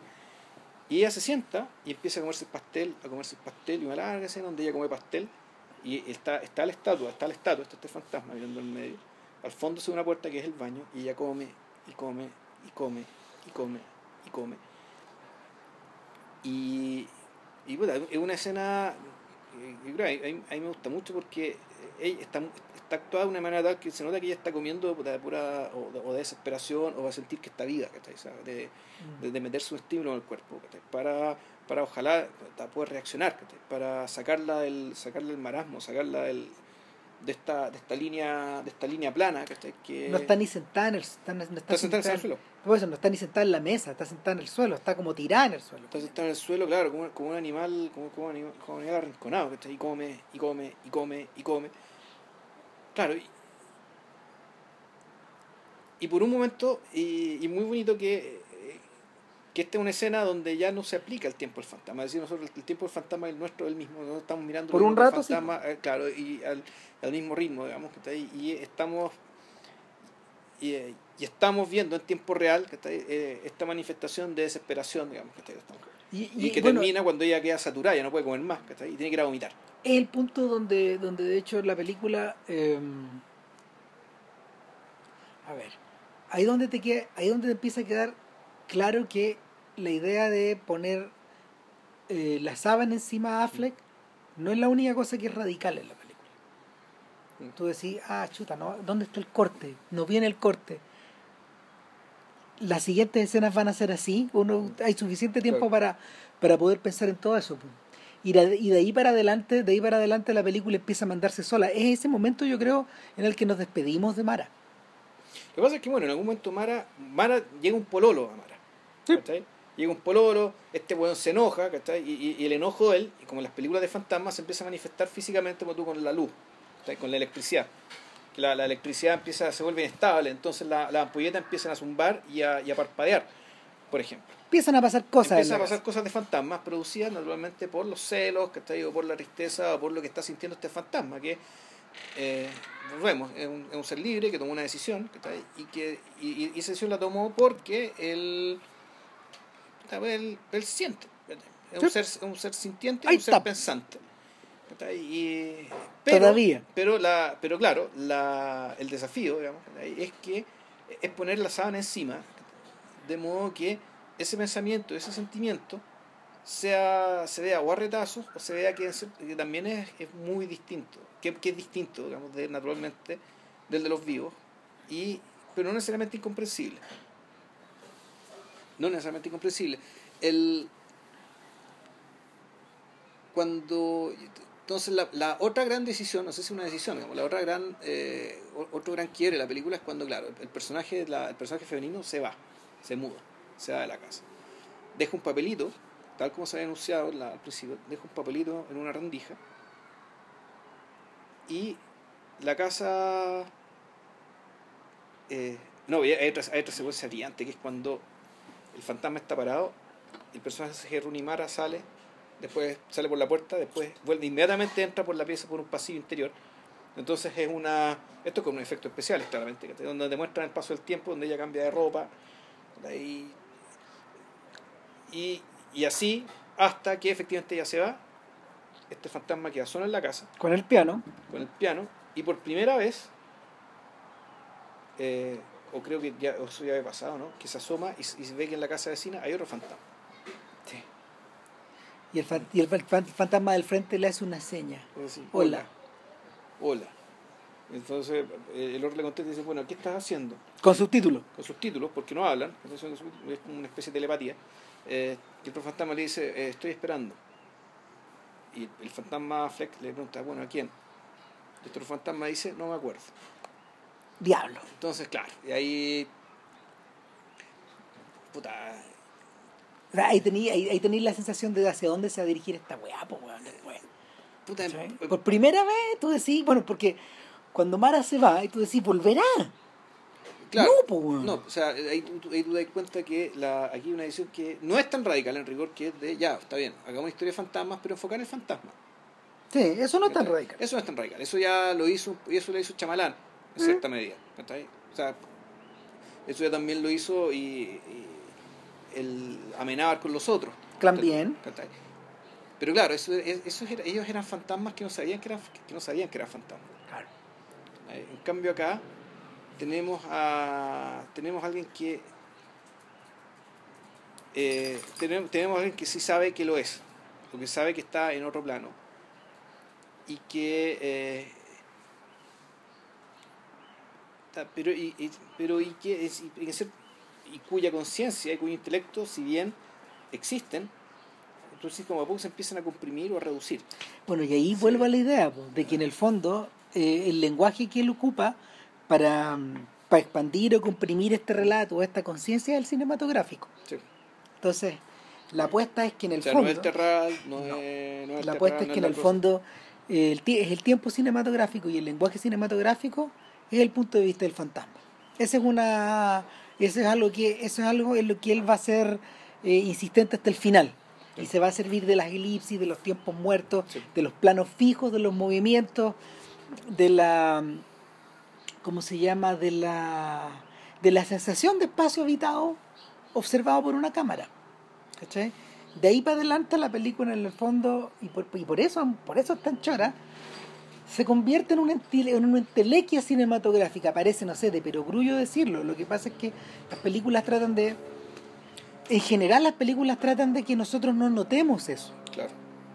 O sea, el montaje invisible, que todo sea invisible, ¿sabes? Eh, que sea- exacto, que sea pero acá- puro. Acá en el fondo la ontología de la huevada es, es cinematográfica. Es que, bueno, me voy a adelantar, pero llega un momento en que la. No, mejor no me adelanto. No, no te porque- adelantes porque tanto. tengo un- hay una idea que te genera. Una Claro, idea muy lo, radical. lo- lo que pasa es que de ahí, de ahí hay un, hay un, hay una, hay dos secuencias que tienen que ver con los siguientes habitantes de la casa. Exacto.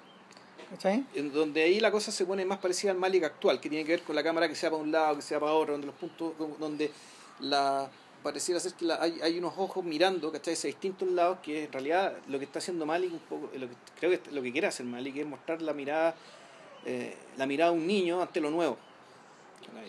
Eh, que es un poco esa cuestión de que la- ya la- los ojos se dan para todas partes, porque todas partes todo es fascinante, o todo es interesante, todo es bonito. Entonces la el, aquí la cosa se hace un poco cómplice de eso en la medida que la casa empieza a ser habitada por niños. Llega una madre soltera de origen hispano, no sabemos probablemente mexicana por el acento, no estoy tan seguro. Y, y ahí te- pasan dos cosas. Te das cuenta de que el barrio cayó. Y de que, y, y de que en el fondo eh, cambió mucho. Pasó, parece que pasó mucho tiempo. Y, y este es el barrio que esta señora sin esta señora soltera puede Madre pagar. soltera, claro, con dos niños. Claro. Y, y donde la conversación con teléfono te- también te dice que ya con el padre no quiere saber más, por lo tanto no cuenta con el apoyo, con apoyo de nadie, entonces, efectivamente, el, Eso por un barrio- lado. el barrio se pauperizó. Y por otro lado, lo que tú notáis es que el- lo que tú notáis es la exasperación también del fantasma, que se manifiesta de distintas maneras. Claro, ahí tú decís, la, Brevemente gira hacia el terror, de hecho. claro, se refiere al terror convencional, del fantasma deja cagar, rompe platos, ¿cachai? Que se yo, actúa de una manera tal que le está diciendo a esta gente que se vaya. Claro. ¿cachai? No les hace daño. Y yo decía, bueno, ¿y por qué tienen que ser mexicanos? ¿Qué sería estar, estar hablando del racismo a estos hueones? No, no necesariamente, está hablando lo que decís tú, de que el barrio Cambió. De que el barrio cambió. De que el barrio cambió, de que desde, desde que desde ser de ser para estos matrimonios jóvenes, gringos, blancos, Clase media blanca, claro. claro, eh, cambió. Y de, y de hecho lo siguiente que tú ves eh, es una es una casa ambientada, o sea, perdón, una casa habitada por una manga loco. Es que más que esta Navidad, ahí da la impresión de que esa es la fiesta de demolición de la casa. Puta, también Que una puede posibilidad, ser. que la casa la van a votar. Y como la van a votar, te arman una tremenda fiesta. O que a lo mejor la tenían ocupada Claro. nomás. No, no- nadie explica mucho. De aquí para adelante Sí, no pero, se pero explica la, más. gente, la gente que está ahí no se ve con pinta de ocupa, ¿cachai? Más bien se ve como personas ya treintones, ¿cachai? Mm. Ve- que están los veintitantos, treintones, pues gente informal, pero puta, gente que tú decís, que gente que está integrada a la sociedad. ¿cachai? Claro. O sea, porque la casa no está entera rayada ni nada, sino que más bien la impresión de que ah, esta casa va a ser votada, hagamos una fiesta, le hagamos una fiesta. Y en esta fiesta eh, se, produce algo, se produce algo más importante, algo importante porque empieza, eh, entra elemento discursivo. O sea, entra elemento que, un elemento que, claro, cinematográficamente no se puede meter. ¿cachai? Que es uno, uno de los grandes temas de la película que tiene que ver con, fácilmente con el legado y el olvido. Y un tipo, y un, un tipo de hecho en medio de este carrete empieza a hablar. Está hablando, están conversando, Bla, ¿cachai? bla, bla. Y en, el, en la. ¿Cómo se llama esto? En, la- en los créditos, el- este personaje le, le, le pone el prognosticator, Ah, el pronosticador. ¿Por qué? Básicamente porque él habla acerca de todo esto a partir de alguien, que alguien está pensando, si escribo o no escribo un libro. Y él le dice, bueno, puedes escribir tu libro.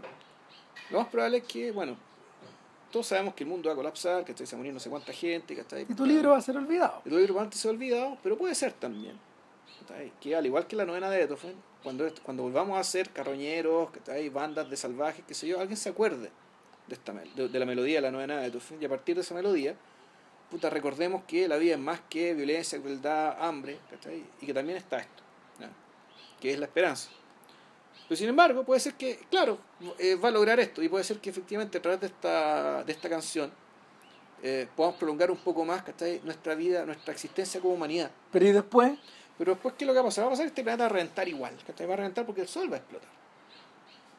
¿cachai? Ahora, puede ser que incluso eh, logremos escapar del, del- del- del- de la explosión del Sol. y en ese, en ese momento, paréntesis, este bueno empieza a contar interestelar, pues bueno. Es que se va todavía más lejos. Y, porque sí, p- p- y más lejos, y más lo, lejos. que lo, lo más lejos, y es que y eso, eso se sabe, si, la, si, if, si la tendencia a la expansión del universo se mantiene así como está, y no se produce un cambio cuyo origen no podríamos saber cuál es. Vamos a cagar igual. Es que, sí, pero en muchos miles de años en realidad lo que va a pasar es que el, el universo entero se va a enfriar. O sea que la tendencia que partió con, con un Big Bang muy caliente, absolutamente caliente, y, y, y por lo tanto, que generó una gran explosión de materia, esa materia se distribuyó por el universo y generó, generó galaxias, planetas, qué sé yo, sin embargo la expansión, en la medida que sigue produciéndose, va a terminar haciendo que el, el mundo entero se va, el, el universo entero, ¿cachai? va a morir de frío, por decirlo de alguna manera. Se van a apagar Claro. las estrellas, se van a apagar las galaxias, se va a apagar todo. no A esa altura, nada. los guanes en la fiesta están callados, pues bueno. Eh, claro, o sea, est- están. Eh, eh, Están, Se acabó la fiesta. están pensando en. O sea, se, acabó la fiesta y pensando en, claro, en la. Este tipo está hablando básicamente de decir en el sinsentido de todo. Entonces, y el, mientras tanto, bueno, ¿qué hacemos? Lo que estamos haciendo ahora, más o menos. ¿no? Ah, Y ponerlo también. ya, y, y no mucho más. Y de repente escribe tu libro también. ¿Por qué no? O compone tu melodía, o weón. compone tu melodía, pero. En, en referencia bueno, a nuestro compositor del principio. Claro, y el compositor, el compositor se enoja y empieza y la luz empieza de nuevo a, a- a parpadear. Corte, pa. El techo está roto, la lámpara está rota, Está todo hecho no mierda. hay ampolleta, ya no queda nada. Y está este fantasma, ¿no? esta presencia arrinconada, como una escultura. rascando, rascando, rascando, rascando la rascando. ranura, buscando el papelito. Y cuando parece que lo va a tomar, lo encuentra, puta, gran momento, y no logrado atrás del montaje, ¿cachai? No. sino que logrado una Ahí. sola toma, pa, weón, llega una máquina y se echa, se la casa. la casa se demolió. Con po, Casey. Affleck a dos metros de ahí. Sí. Pues eso no es un efecto, o sea, No. entra la cuestión, rompe el ventanal, una tremenda grúa, ¿cachai? De estas de que uno ve en los Darwin Awards, cuando la gente se pone a jugar con las grúas, que sé yo, de esas grúas. Una weá gigante. ¿cachai? Se pitea esa casa, se pitea la otra casa, Claro. y quedan los dos fantasmas, uno frente a otro, un poco prisioneros de este espacio que ya no, que ya no lo es, ¿cachai? En el fondo, pi- pi- en el fondo, ¿cómo se llama? Pisando un, un lugar que ya no está, weón. Claro. Y ahí, En medio de la basura, los y, dos. y ahí yo me acordé, ponte tú, me acordé del momento de la demolición de esta, de la escena de la película de, de J.L. Torres. En el fondo la- Ah. del- de, de que una casa es mucho más que una casa. Y, y- y en esta película es muy, es muy claro, y en la película de J.L. Torres también. En la del terremoto. En el terremoto, exacto. Tres semanas después. Tres semanas después. Película de podcast que nunca hicimos un podcast de él. No, weón, porque la idea era que él viniera. Mm. Bueno, todavía se puede. Todo está vivo, nosotros también. así que, Cualquiera de estos días. ya. Habría Entonces, que ver de nuevo la película, eso sí, aunque tengo muchas cosas que no se me olvidaron jamás. a mí tampoco. Jamás. No, o sea, para mí, para mí, eh, para mí es su película más importante hasta ahora. Y, y Claro, de mis películas favoritas del cine chileno. también no sé ser eh, claro o sea dentro del género documental Sí, tenés al Nacho Agüero ¿cachai? Pato Guzmán y este weón y, y- y la película de este tipo está es igual de inolvidable ¿cachai? que Que las mejores películas ¿cachai? de estos dos cristianos Total que, nada, pues, si los dos fantasmas se miran, y aquí pasa algo interesante porque el, el otro fantasma dice puta parece que la gente no va a- parece que parece que ya no venir". vienen. claro Eso le dicen. claro parece que ya no van a venir el fantasma se desploma ¿cachai? y entonces aquí entra otra idea ¿cachai? que es la muerte de la muerte Sí. en Coco también aparece digamos que Sí. de otra manera pero efectivamente hasta la muerte tiene muerte y aquí eh, corte tate y vemos a en, vemos a nuestro fantasma una especie de infierno de cemento donde claramente tú lo que entiendes es que están los cimientos del edificio que están construyendo ahí mismo Claro. Desde- se- que se, se gentrificó o se desarrolló el lugar, da un poco lo mismo y empezaron a crecer, empezó a crecer la bestia de cemento Claro. y sucesivas bestias de cemento. Claro, pero él está siempre en el mismo edificio. Primero está en los cimientos, después en los pasillos semi, eh, durante la hora de la construcción, y él pasea. eh, el, no me acuerdo cómo. La música acá es música que a veces, se parece a los fratres de, Albopert, Sí, un poco. a veces se parece, ¿cachai? Claro, a, a una música clásica media, media tétrica, y a veces eh, también música contemporánea. Sí. Sí, con- contemporánea. cercana Es pop. música, Bueno, es música que yo siento que le habría gustado a C. Claro, la, ah, ojo, sí, pa- probablemente música la habría escuchado. Mientras el, el, el prognosticator que estaba contando que estaría cerca del, del fin del mundo el- y, y- y el fin y, y la pérdida de sentido de todo intento humano de trascender nada, ahí está sonando la canción de Kesha. Ah, La canción de Kesha era la canción de esa fiesta. ya. Y en esa fiesta yo creo que ella es uno de los personajes, Ya. por lo que entiendo. El, la, en la medida que crecen, eh, eh, este, este personaje empieza a habitar este espacio, este espacio empieza a estar habitado, se llena de gente, es una oficina. Entonces él se pasea en torno a la reunión del CEO. Ahí la película también se parece, eh, Malik otra vez. se, parece, se parece, claro, el Malik del árbol de la vida. Sí. Al Malik del árbol de la vida y al de al de la película El Tarot, ¿cómo se llama? Eh, Ah, Caballo de Copas. caballo de, Paco- caballo de Caballero copa un poco, sí, claro, Knight of Cups. Un poquito. Que es la película salvable, o sea, más o menos salvable de las que hizo. Yo pienso distinto, pero bueno, un día, un día discutiremos. Ah, tú, tú la encontrás No, es que a mí me interesan, no es que me gusten mucho. Yo O encuentro sea, que yo, son- yo creo que es una película que de la que se pueden decir muchas cosas buenas, pero se, se pueden decir más cosas malas. es, que, es que lógico que sí. Pero, Ahora, pero las cosas buenas que tiene son muy buenas. Pero, weón, weón. pero de todos de todo sí estamos de acuerdo que es mejor que To The Wonder y es mejor que Song que Song, que, que, bueno, que es un insulto. Yo también tengo una idea sobre eso. pero- claro, que yo siento que esa película está protagonizada, es una película de Malik protagonizada por cretino. Solo cretino. Pero bueno, se nos sale del. Se nos sale de la conversa, pero llega un punto en que esto empieza a, a lanzarse hacia el futuro de una manera de una manera desopilante. Porque y- esto es Texas y en algún momento te da la impresión de que, claro, la ciudad creció tanto que este edificio está en un lugar donde antes no había nada. Claro. O sea, que era un suburbio, pero un suburbio muy campestre, es decir, con grandes terrenos. Esto, esto es una casa que tenía haber tenido 30 metros de, de, de antejardín. Claro. No, y 30 ahora, metros de ahora jardín todo para- el cemento, ahora todo es Blade Claro. Runner. Yo cuando, Cuando vi, cuando vi Blade Runner 2049 me estuve acordando todo el rato de Ghost Story, que en esos minutos resume mejor, resume mejor, ¿cómo se llama? La, la tesis de la película que todo Blade Runner 2049. Y, y, y provoca una sensación de futuro atroz. Cuando el fantasma llega por fin al tope del edificio y ve que hacia, el- y ve que hacia adelante weón, es, es Trantor, po, esa ciudad el, eh, Acá en la ciudad de... de, de- de Asimov, imaginada Sí. por Asimov, ese planeta ciudad. Claro. Claro, y no, no hay no hay límites ya para la, para la ciudad, para las luces. Eh, es un mundo que él no concibe. Y en ese, en ese instante el fantasma llega hasta el borde y se lanza. Claro. Pero no muere. Entonces, bueno, aquí se produce, aquí también. Pum, corte, montaje. Y. ese- ¿Qué es esto? O sea, el fantasma eh, reaparece en el mismo lugar de Texas, porque esto es Texas. Esto está filmado en Irving, Texas. No quiere decir que transcurra en Irving, Texas, pero puede ser que esto puede ser Houston, puede ser Dallas, puede ser San Antonio. De esas tremendas ciudades que estamos mostrando puede ser cualquiera. No lo sé bien, está pero yo sé que esto fue filmado en Texas. Y eh, estamos en una pradera de Texas, que está ahí, donde aparecen Virgen. colonos. Donde aparecen colonos. Entonces, sí, ¿nos devolvimos? Yo en ese instante dije, ah, ok, Robert Crumb. Yo también pensé en Robert Crumb. O sea, en la historia, la historia de Estados Unidos con, contada como una secuencia de imágenes acerca de un mismo lugar. En la misma colina. Exacto. El mismo, el mismo lugar. El en la misma pradera. o sea, la- Son como 14, 15 viñetas, ponte Sí. tú, una cosa así. Y claro, el efecto, el efecto, el efecto de, de esa obra, que es una de las obras importantes, yo siento, del siglo XX, eh, es canónico, Sí. es una, una sensación de, como de tiempo transcurrido y de que la, de que la comprensión, la comprensión eh, extraordinaria de que el blanco de las viñetas es tiempo. Mm. ¿Cachai? Y de que te, lo- te lo, te lo refriega en la cabeza, Es ¿cachai? interesante que tú te fijes en eso, cuando a mí eh, yo en cambio me interesa, me interesa a mí me interesa lo que está dentro de la viñeta. Ah, sí, obvio que sí. es Pero, buena parte del minimalismo, es decir, que la repetición, Eh. donde los cambios de los, los cambios de, las- de ciertas cosas que son accesorias, ¿cachai? te hablan del paso del tiempo, pero en algún momento esas cosas accesorias ya se comen todo, se comen todo. ¿cachai? se comen prácticamente todo. O sea, lo- los detalles, eh, Trump va agregando detalle tras detalle, pero, pero está esta weá de que en el fondo esta división, porque esto podría haber sido en un puro plano, hay gente Claro. que hay gente que en el, en el Renacimiento te contaban las historias así, ¿cachai? En Sí, una- los, tapices de Bayeux de esta cuestión se cuentan de, de- de un lado de izquierda a derecha. claro, entonces, y, y ahí hay un transcurrir, pero en este otro caso también te está otra idea de que es profundamente de cómic, ese tiempo, ese tiempo de cómic Claro. y, y, y estos tiempos cinematográficos. Ahora, el, ese tiempo, eso sí, si mal no recuerdo, en ese cómic, uno, no, no eran lapsos uniformes de tiempo. No, O sea, podían- los saltos eran, eran idiosincrásicos y que, si mal no recuerdo, Cram no ponía la fecha. no, No, el lugar hablaba por sí mismo. sí, pues.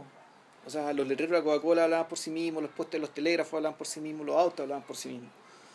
El, bueno, aquí, se, aquí pasa lo mismo, nunca te dicen nada, qué tiempo es este, sino que aquí lo que habla es una, una, una carreta, y yo creo que es el único, es el, un- uno de los detalles donde se, la película no hay descuido.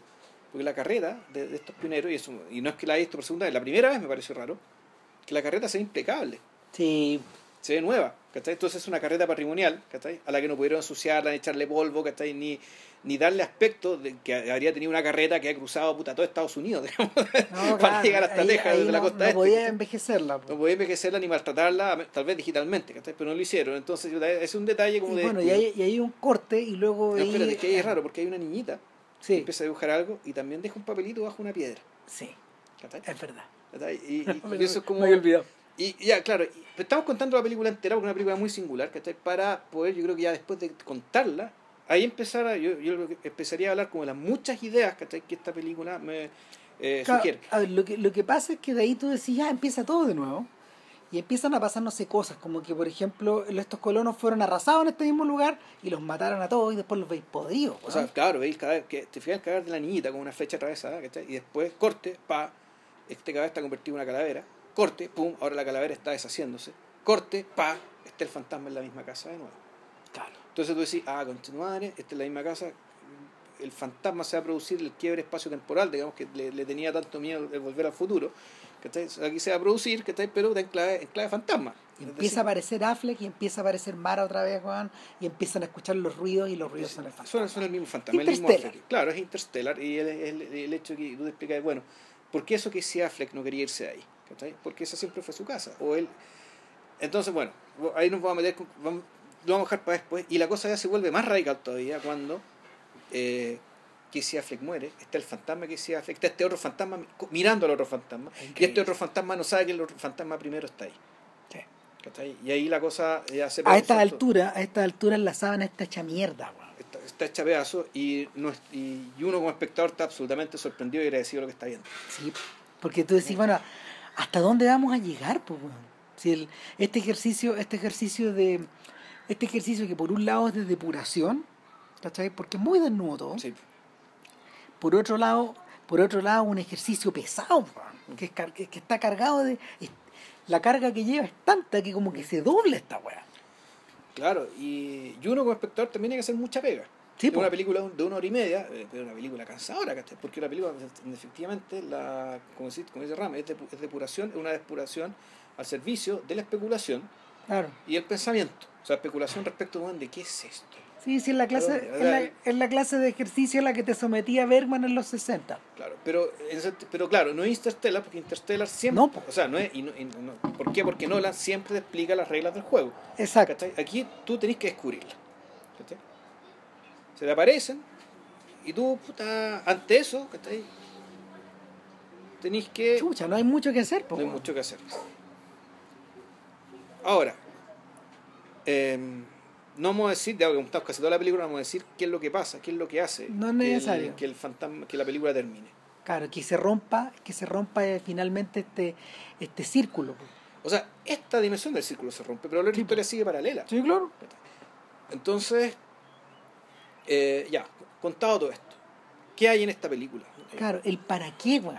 ¿Qué hay? Hay un montón de cosas. Eh, primera cosa, el de partida, el, el- de nuevo con la tesis del- del- del- de, la, de la sensibilidad del siglo, ¿cachai? Es la- esta sensibilidad que por una parte entiende que la relación entre lo cósmico y lo pequeño, entre lo microscópico y lo, y lo, y lo inmenso, digamos, ¿cachai? Es lineal. O sea, es más que, o más que lineal, es una relación de grado. O sea, no hay la relación de no hay quiebre, no hay quiebres ontológicos. El árbol de la vida. Claro, eso está en el árbol de la vida, está en Pato Guzmán, está, incluso está en, en, eh, Enter, Enter the Void, perdón, no Enter the Void, ¿se llama? No, La no, de, no. no, sí, pero la película de Noé. La película Ah, de Noé ya, tiene sí, un poco sí, eso, ¿cachai? Sí, Y también Chen Carruth. Chen Carruth también es alguien que cree Sí, bueno, que, eso que habita ese mundo. eso también está en, eso también está en 2001. Ya. O sea, ese es el punto de partida de esto. Sí, puta, pero, pero en 2001... Eh, Lo que pasa es que está lo que pasa es que está cruzado por otras cosas, no es lo más Sí. importante. es, eh, sí, es cierto. Y, y además, la... Y, no te, y, te, y te da la impresión de que además eso es, es más, más conceptual que cinematográfico.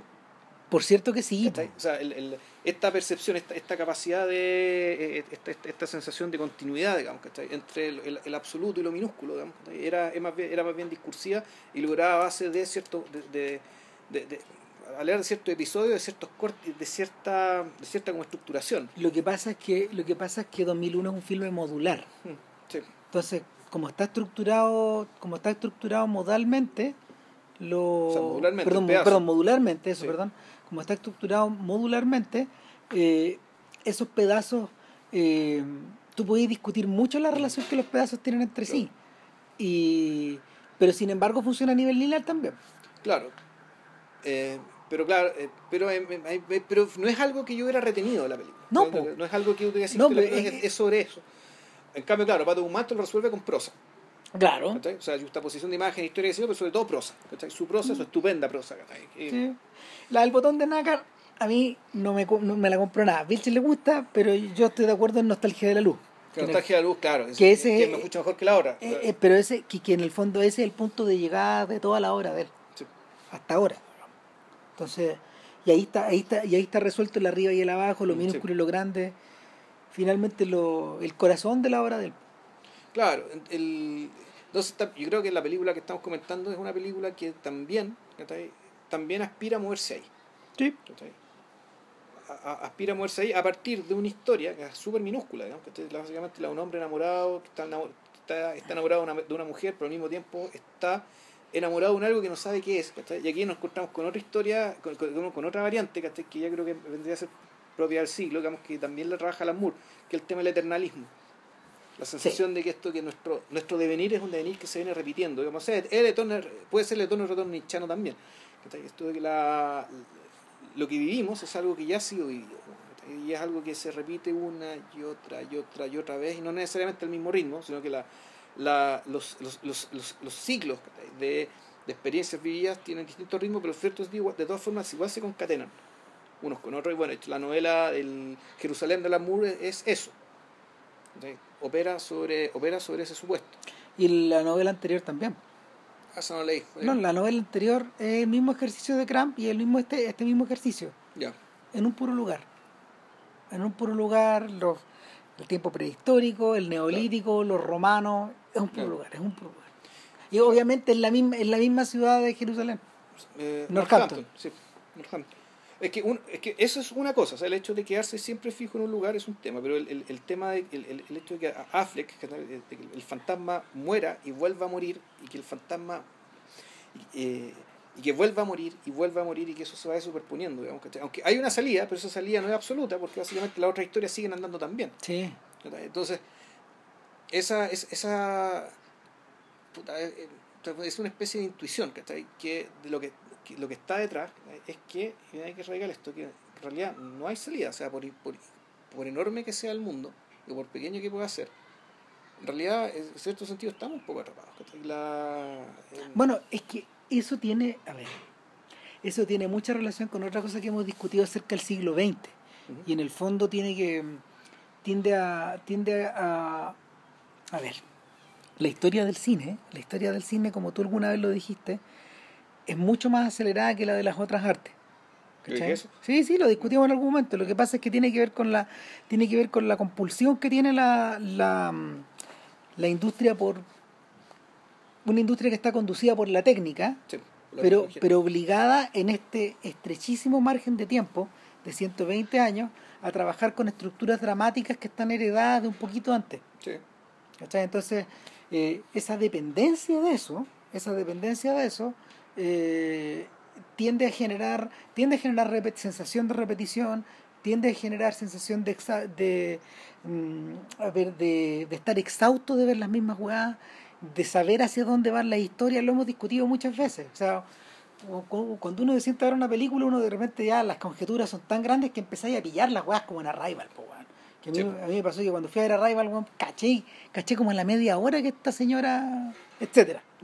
Entonces me senté, me senté a esperar que terminara Rival, porque ya, ya no tenía gracia. Entonces, el, el rollo es que eh, en, en, en, la mitad de este condicionamiento que precisamente te lleva a repetir, a repetir, a repetir, a repetir, parece no haber salida también.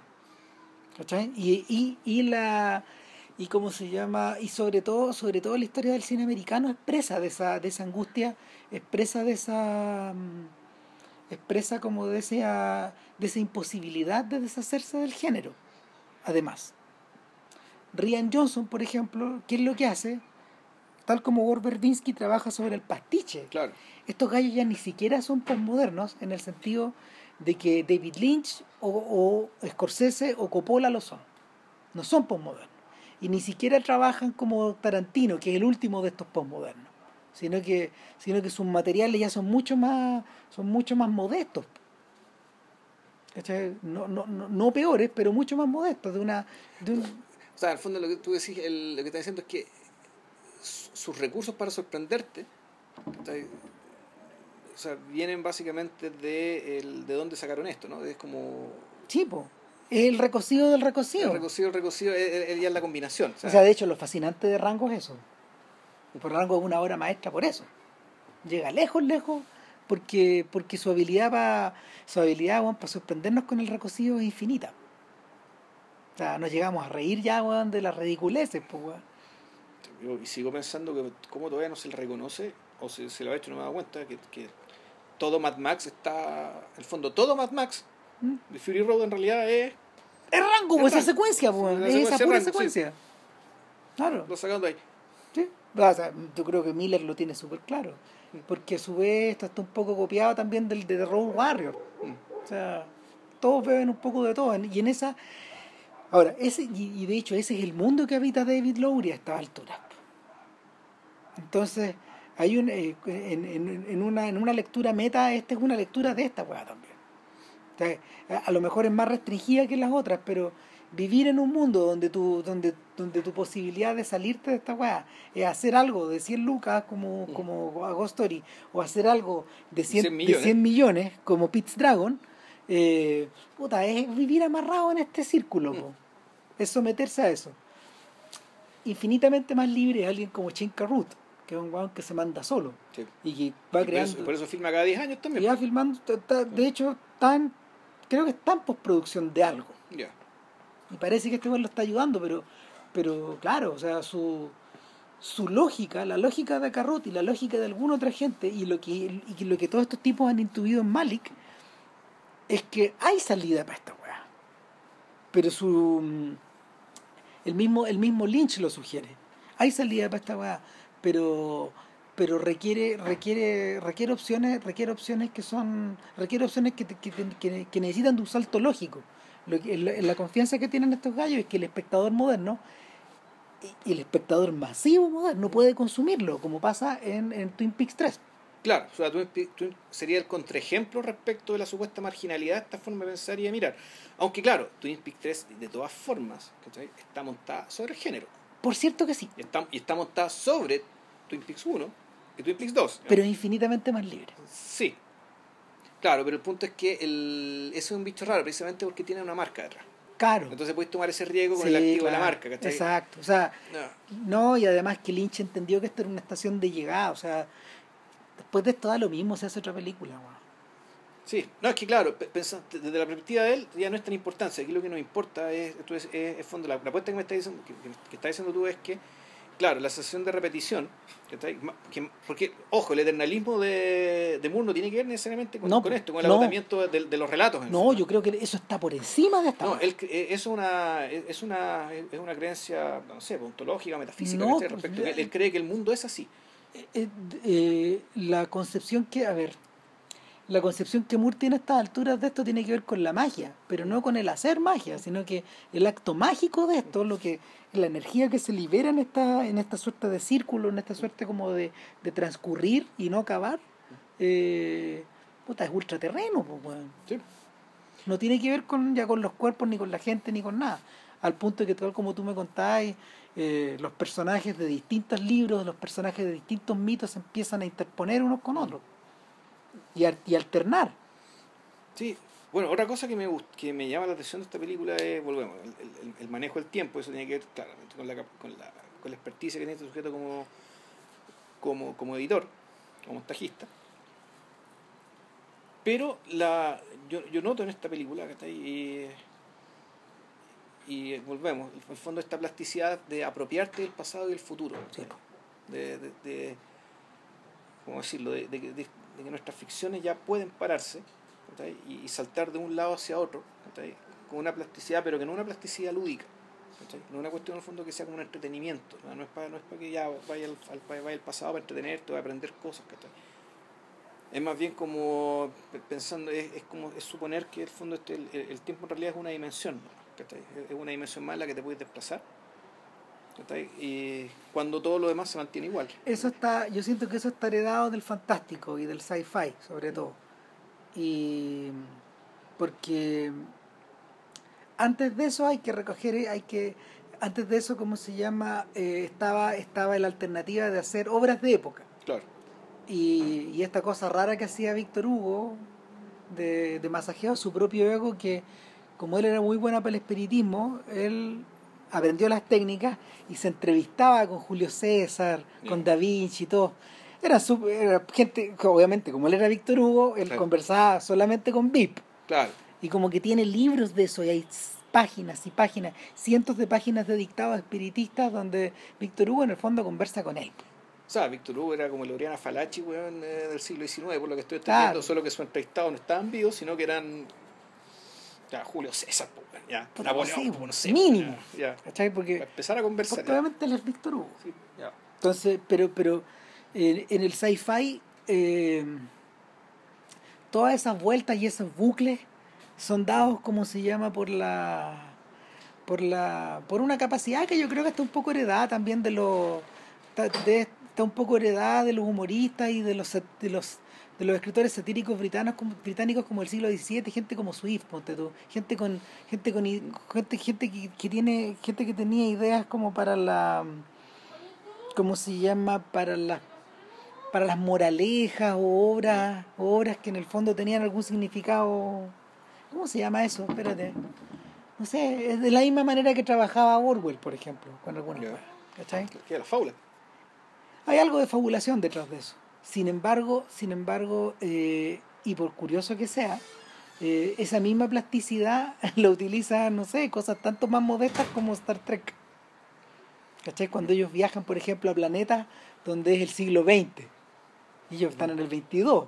Ya. ¿Cachai? Entonces, puta, se visten de vaqueros, se visten de... Es que a eso es que esto no es eso. o sea, No, pues, no es eh, eso, pues, pues. este volvemos, este es el, el factor lúdico, ¿cachai? Esto es entender el pasado y el futuro como parte de diversiones, Exacto. ¿cachai? Como lugares de una entidad, como, como, como espacios y tiempos, ¿cachai? De una, de una entidad menor, de una complejidad menor, que la que básicamente tú puedes ir a divertirte. Sí, pues, vaya a carretear. Claro. ah, y, y- y yo tengo la impresión de que, claro, acá claramente no es eso. No, pues. No es eso, sino que uno podría incluso hacerlo, como decir, dado que esto es cine, y el cine, la historia del cine es el cine, y la historia del mundo a través del cine, es la historia del mundo que tú puedes contar dentro del cine. Sí. Entonces, el, aquí uno podría meter al señor Godard en esto. Y a los Lumière. Claro. Sí, e- eso es lo fascinante. Han pasado muchas cosas, pero tampoco han pasado tanto. Así cuando hablamos de Lumière en el 301, Sí.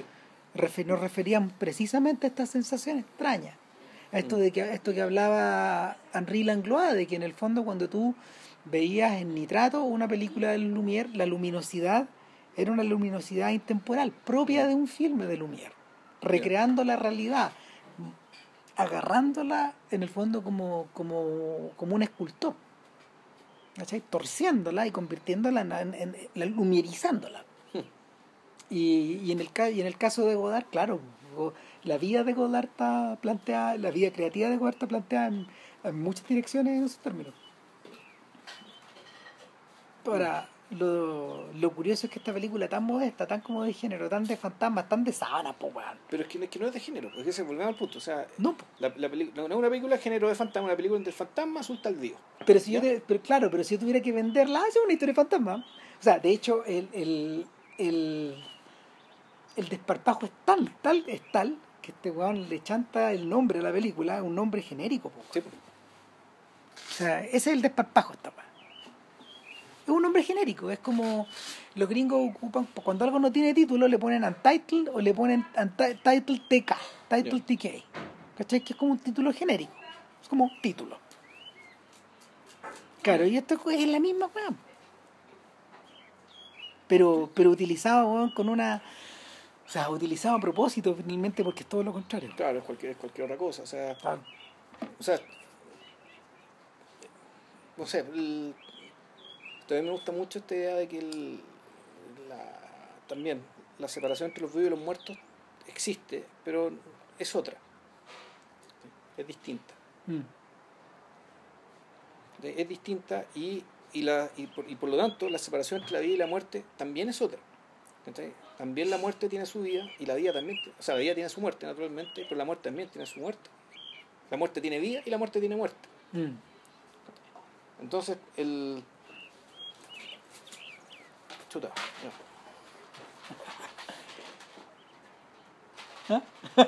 No. Estamos finalizando ya. Estamos finalizando ya con el podcast. eh, que salió más largo que la película. Ya suma. Sí, bueno, pero hablamos mucho rato de otras cosas. Sí, claro, hubo una introducción para poder entrar ahí a hablar de estos gallos, que, Sí. que, los, que nos vamos a empezar a tomar una y otra vez. y Ya, No, ya o sea, no, ya hemos hecho, ya ya, lo hemos hecho casi todos, ya. O sea, hemos hecho muchos. hemos, hemos hecho mucho. Hemos O sea, hecho var- a o varios. sea, al- hemos esquivado hemos esquivado probablemente el más importante, que es Gordon Green, que es el que tiene la carrera más larga. Claro. Porque todavía no entendemos muy bien por dónde entrar. Es que, claro, es que está, pues, porque ahora, yo no sé, pues, el mismo que hizo All the Real Girls, ¿cachai? Pero después hizo Pineapple Express, ¿cachai? Entonces, No, y, y ahora Gordon Green eh, hizo... ¿en qué está? Puta que sí. Creo que, creo que igual que Luca Guadagnino está metido en la adap- Puta, claro, po. Luca Guadagnino está adaptando Suspiria. Ya, de Argento, con sí. quiebre, como un Ya. quiebre a todo lo que ha venido haciendo en los últimos 15 años. Y lo que está haciendo Gordon Green es adaptar Halloween. Eso está haciendo. Eso está haciendo, está haciendo un, remake Halloween de de Carpenter. Sí, cara raja. Ya. Y, y tiene un poco que ver también con la misma, con, con, con lo mismo que le interesa en el fondo. Probar ahora un remake. Ahí está. Ya. O sea, y, y probar un poco de todo. ¿sí? De Gordon Green, en vez de ser Malik, se ha convertido en Soderbergh un poco. Ya. Claro. Nada, po. y para la otra semana, ¿qué, ¿en qué habíamos quedado? Está complicado porque, mira, te empezás a hacer el capital, pero son nueve No, horas. cagamos, cagamos, no, no lo Lo logramos. otro sería, ¿sabéis que ya hagamos el capital, pero tomemos dos semanas? No, pero entre medio hagamos una cosa más chica. Sí, sí, una, una pura cosa. Pero, pero qué, po? Bueno, ahí discutimos. Bueno, Hay que darle un poco de suspenso a esta weá también. ya, pues, bueno. Ya, que estén bien, cuídense. Chau. Chao, chao.